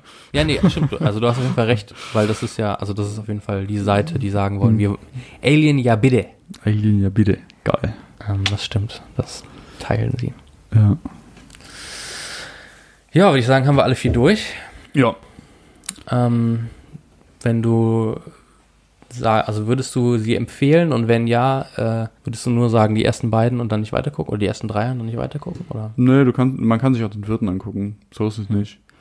Ähm, ich habe hab ihn halt auch nicht so ernst genommen, als wir ihn äh, jetzt die Tage geschaut haben, weil ich halt auch wusste, so wir haben ihn ja schon vorher mal geguckt so und äh, ich kann ihn noch nicht ernst nehmen, aber wenn man Ja. ihn halt nicht ernst nimmt und da ein bisschen Spaß drauf hat und das Ja, halt genau. als äh, Ende, zwei, Ende 90er, Anfang 2000er Trashfilm sich anschaut, dann denkt man sich schon, ja, es ist, ist gut. Äh, der Charakter von Ripley ist halt auf einmal ein vollkommen anderer. Ja. Deswegen meiner Meinung nach auch ein bisschen überflüssig. Ja, Aber voll. Sie äh, die, auch die Kostüme sind halt auch so richtig geil 90er. Diese, diese Leder, Leder-Outfits. Halt Ja, das stimmt. Ähm. Schon- Ja. so ein paar Jahre, vor, äh, paar Jahre später waren halt dann so schwarze Ledermantel cool bei Ja, Matrix. Matrix ja. Bis halt Leute in der echten Welt mit schwarzen Le- Ledermänteln rumgelaufen sind und alle sich gedacht haben, oh, das ist ja gar nicht so cool. ist echt so, ne? Du siehst in den Film und denkst dir, Alter, sehen die krass aus. Und dann siehst du die, siehst du so Menschen im Real Life und denkst dir nur, what the fuck? Ja. So, Aber was da halt, glaube ich, re relativ wichtig ist, ist, dass man die halt hochgeschlossen und so zuträgt. Wenn man die Ja. offen trägt, dann ist es halt cringy. ja, aber selbst wenn, selbst wenn du irgendwie, selbst wenn die cool aussehen, das ist immer so ein bisschen, du gehst halt zur Arbeit. Mhm. So, warum siehst du aus, als würdest du jetzt irgendwie, äh, Columbine. naja, Äh, ja, solange du kein Fedora dazu trägst. Das. Ey, ja, würde ich auch sagen. Äh, guckt alle vier an. Mich interessiert das auch voll in dem, in dem Fall wirklich. Ähm, äh, wir laden das nicht mehr auf YouTube hoch, ja, aber äh, mich würde das voll interessieren auf der Homepage oder ähm, uns auf Instagram anschreiben. Mich würde Mhm. das wirklich interessieren, also wirklich jetzt interessieren, wenn ihr die gesehen habt, welche findet ihr gut, welche nicht. Äh, aber wo sagt ihr, da hört der Spaß jetzt aber auf? Oder sagt ihr, der, ey, die muss mal alle vier hintereinander weggucken, weil die zusammengehören? Das würde mich echt was äh, interessieren, weil ich glaube, dass das ja auch so diese Standardkontroverse ist immer. Ansonsten Alien, es gibt die Alien vs. Predator Filme, da habe ich den ersten Mal gesehen. Ich habe beide gesehen. ah, okay. Da war ich nämlich 16 und wollte, oder noch nicht mal 16 und wollte geile Horror-Action-Filme Oh, gucken. bam, bam. Woran ich mich erinnern kann, war nur, dass ich es ziemlich cool fand und jetzt denke, warum? Ja, Predator auch äh, frühen 80er Jahre, ähm, ein Film mit Arnold Schwarzenegger. Äh, Ähm, wo ich glaub, von John die- McTiernan. Die äh, zweite sehr bekannte Line von Arnold Schwarzenegger äh, herkommt. Get to the chopper. Und natürlich ein, dieses Meme, äh, wo äh, die beiden Männer mit den dicken äh, Bizepsen dicken Armen, ja. äh, sich äh, in die Hand checken. Ähm, genau, es gab mal ein Videospiel, glaube ich, äh, Alien vs. Predator, und Ja. dann haben die gesagt, oh, lass mal einen Film machen. Und äh, natürlich der, die, der Geist der beiden Filme taucht wenig auf und es ist mehr eben so ein Action, Pseudo-Horror. Ja, es ist, es ist auch auf einmal in der Gegenwart. Also es ist halt auch schwierig, der, der Predator oder der, der Original Predator-Film ist ja auch eigentlich sehr geil an sich, weil der, weil der Film sich ja die ganze Zeit verändert, so am Anfang normaler Actionfilm, dann ist man gejagt und dann ist der gejagt auf einmal der Jäger. Hm. Ähm, und das, das dann halt irgendwie mit so Aliens, die sich als Kabel verkleiden können, ähm, zu mischen. Du hast halt auf einmal so zwei Apex Predator, die gegeneinander kämpfen. Und es wird dann noch so ein bisschen versucht, Kultur aufzubauen, irgendwie, dass äh, ja die, die Predator schon immer die Aliens gejagt haben und sie müssen ja, sich das ist ein irgendwie. bisschen weird. Aber. das ist halt richtig komisch. An sich sind das natürlich zwei der coolsten ähm, Alien-Kreaturen so im Filmbereich, aber so das war ein bisschen käsig. Und im zweiten Teil gibt's auch eine richtig weirde Szene mit, äh, mit einem Alien, wo ein Alien ins Krankenhaus geht auf so eine Station mit schwangeren Frauen und dann Eier in den Bauch legt. Aber es ist halt kein Facehugger, es ist halt so ein Xenomorph-Alien, Aha. was halt vollkommen weird ist, weil halt auch Ja, ist echt irgendwie jegliche Regel der Reproduktion von, äh, von Aliens halt einmal zerstört wird. Ja, und dann gibt's halt noch die, äh, klar, Videospiele, Alien Isolation hast du genannt, es gibt auch noch Mhm. andere, die nicht so gut sind. Und, Die hier ähm, nicht namentlich genannt werden ja. dürfen. Und äh, genau, dann natürlich die aktuelle, Ridley Scott hat sich gedacht, oh, und mal Alien packe ich mal aus der Mottenkiste Hm. und hat äh, vor acht Jahren jetzt mittlerweile sogar schon Ja, äh, Prometheus gemacht, Ja. der dann am Ende gemerkt hat, oh, das ist ja doch irgendwie, hat was mit Alien zu tun. Und vor zwei Jahren oder drei Jahren Alien Covenant, den ich tatsächlich ehrlich gesagt sehen wollte für heute, aber ich habe es nicht geschafft. Ich hab's Ähm, auch nicht geschafft, den zu sehen. Vielleicht äh, machen wir da mal einen Nachklapp, aber die Mhm. sind ja sehr, die sie haben ja nicht so die Fanbase und wir haben uns jetzt erstmal auf die Original, auf die ersten vier. Ja, wir wollten halt die gestürzt. ganzen Fanleute mitnehmen. ja. genau, und ähm, natürlich noch so am Rande, was auch noch Thema war, war, dass Neil Blomkamp, der äh, unter, also mit District Mhm. 9, glaube ich, so seinen Durchbruch hatte, ähm, mit Sigourney Weaver, die er kennengelernt hat bei, war das Chappie? Die Sigourney, wo Sigourney ja, Weaver ja, mitspielt? ja, ja, ja, ja, ja, ja. Und sie sich da unterhalten haben am Set 2015 und gesagt haben, ey, wie wäre es eigentlich mit einem neuen Alien? Und äh, ich glaube sogar schon so das Skript geschrieben wurde oder so und gesagt wurde, wir machen jetzt das Alien, das war in den News, Neil Blomkamp will Alien machen und dann hat Ridley Scott gesagt, nö, Moment mal, ich mache jetzt doch hier einen richtigen Alien und äh, hat dann mit Alien Covenant einen gemacht, der nicht so gut ankam. ja. Damals Jetzt- hätte ich mich gefreut bei Neil Blomkamp. Ähm, ich glaube, mittlerweile bin ich nicht mehr so Fan von, nicht mehr so überzeugt von ihm seit Chappie. Aber ähm, wäre interessant gewesen. War es nicht die Antwort auf all deine Fragen? Die Antwort, ja. Die hat ja mitgespielt, aber hat's nicht, nicht gebracht. Ähm, genau, auf jeden Fall äh, gibt es gerade wieder aktuell ähm, News, dass Ridley Scott einen neuen Alien-Drehfilm drehen möchte. Ja. Äh, seit ein paar Tagen, glaube ich sogar, seit ein, zwei Wochen. Mhm. Ähm, ja, was auch immer das bedeutet. Wir lassen uns überraschen. Machen vielleicht, reden vielleicht nochmal am Rande oder machen sogar eine Folge, wenn wir es interessant finden. Ansonsten, Übrigens, äh, was man, was man sich natürlich jetzt äh, gegen Ende noch ein Shoutout für alle, die äh, durchgehalten haben. Ist ein neuer Trailer gedroppt worden für Dune. What, what? Ähm, einer der sehr großen Sci-Fi-Buchreihen, die ich leider nie gelesen habe, weil ich nie die Zeit dafür gefunden habe. Aber ich werde, ich habe mir eigentlich vorgenommen, so wenn ich mit der Hausarbeit durch bin, dass ich da anfange, mal mich reinzulesen. Ähm, der nie wirklich gut verfilmt wurde. Oder, Oh. also es, wird- es wird halt irgendwie von allen Leuten, die das Buch gesehen haben, äh, gelesen haben, haben gesagt, ja, das ist zu wenig. Und alle, die den Film nur gesehen haben, haben irgendwie gesagt, das ist viel zu viel. Sprechen wir in unserer David Lynch-Folge drüber. Okay, Werden wir eine machen. okay, ja. dann- Oder was hältst du davon, dass wir mal so ein Double-Feature machen? So jeder erzählt über irgendwas, was einen interessiert, dem der anderen Person. Das können Können wir natürlich auch auch so machen, ja.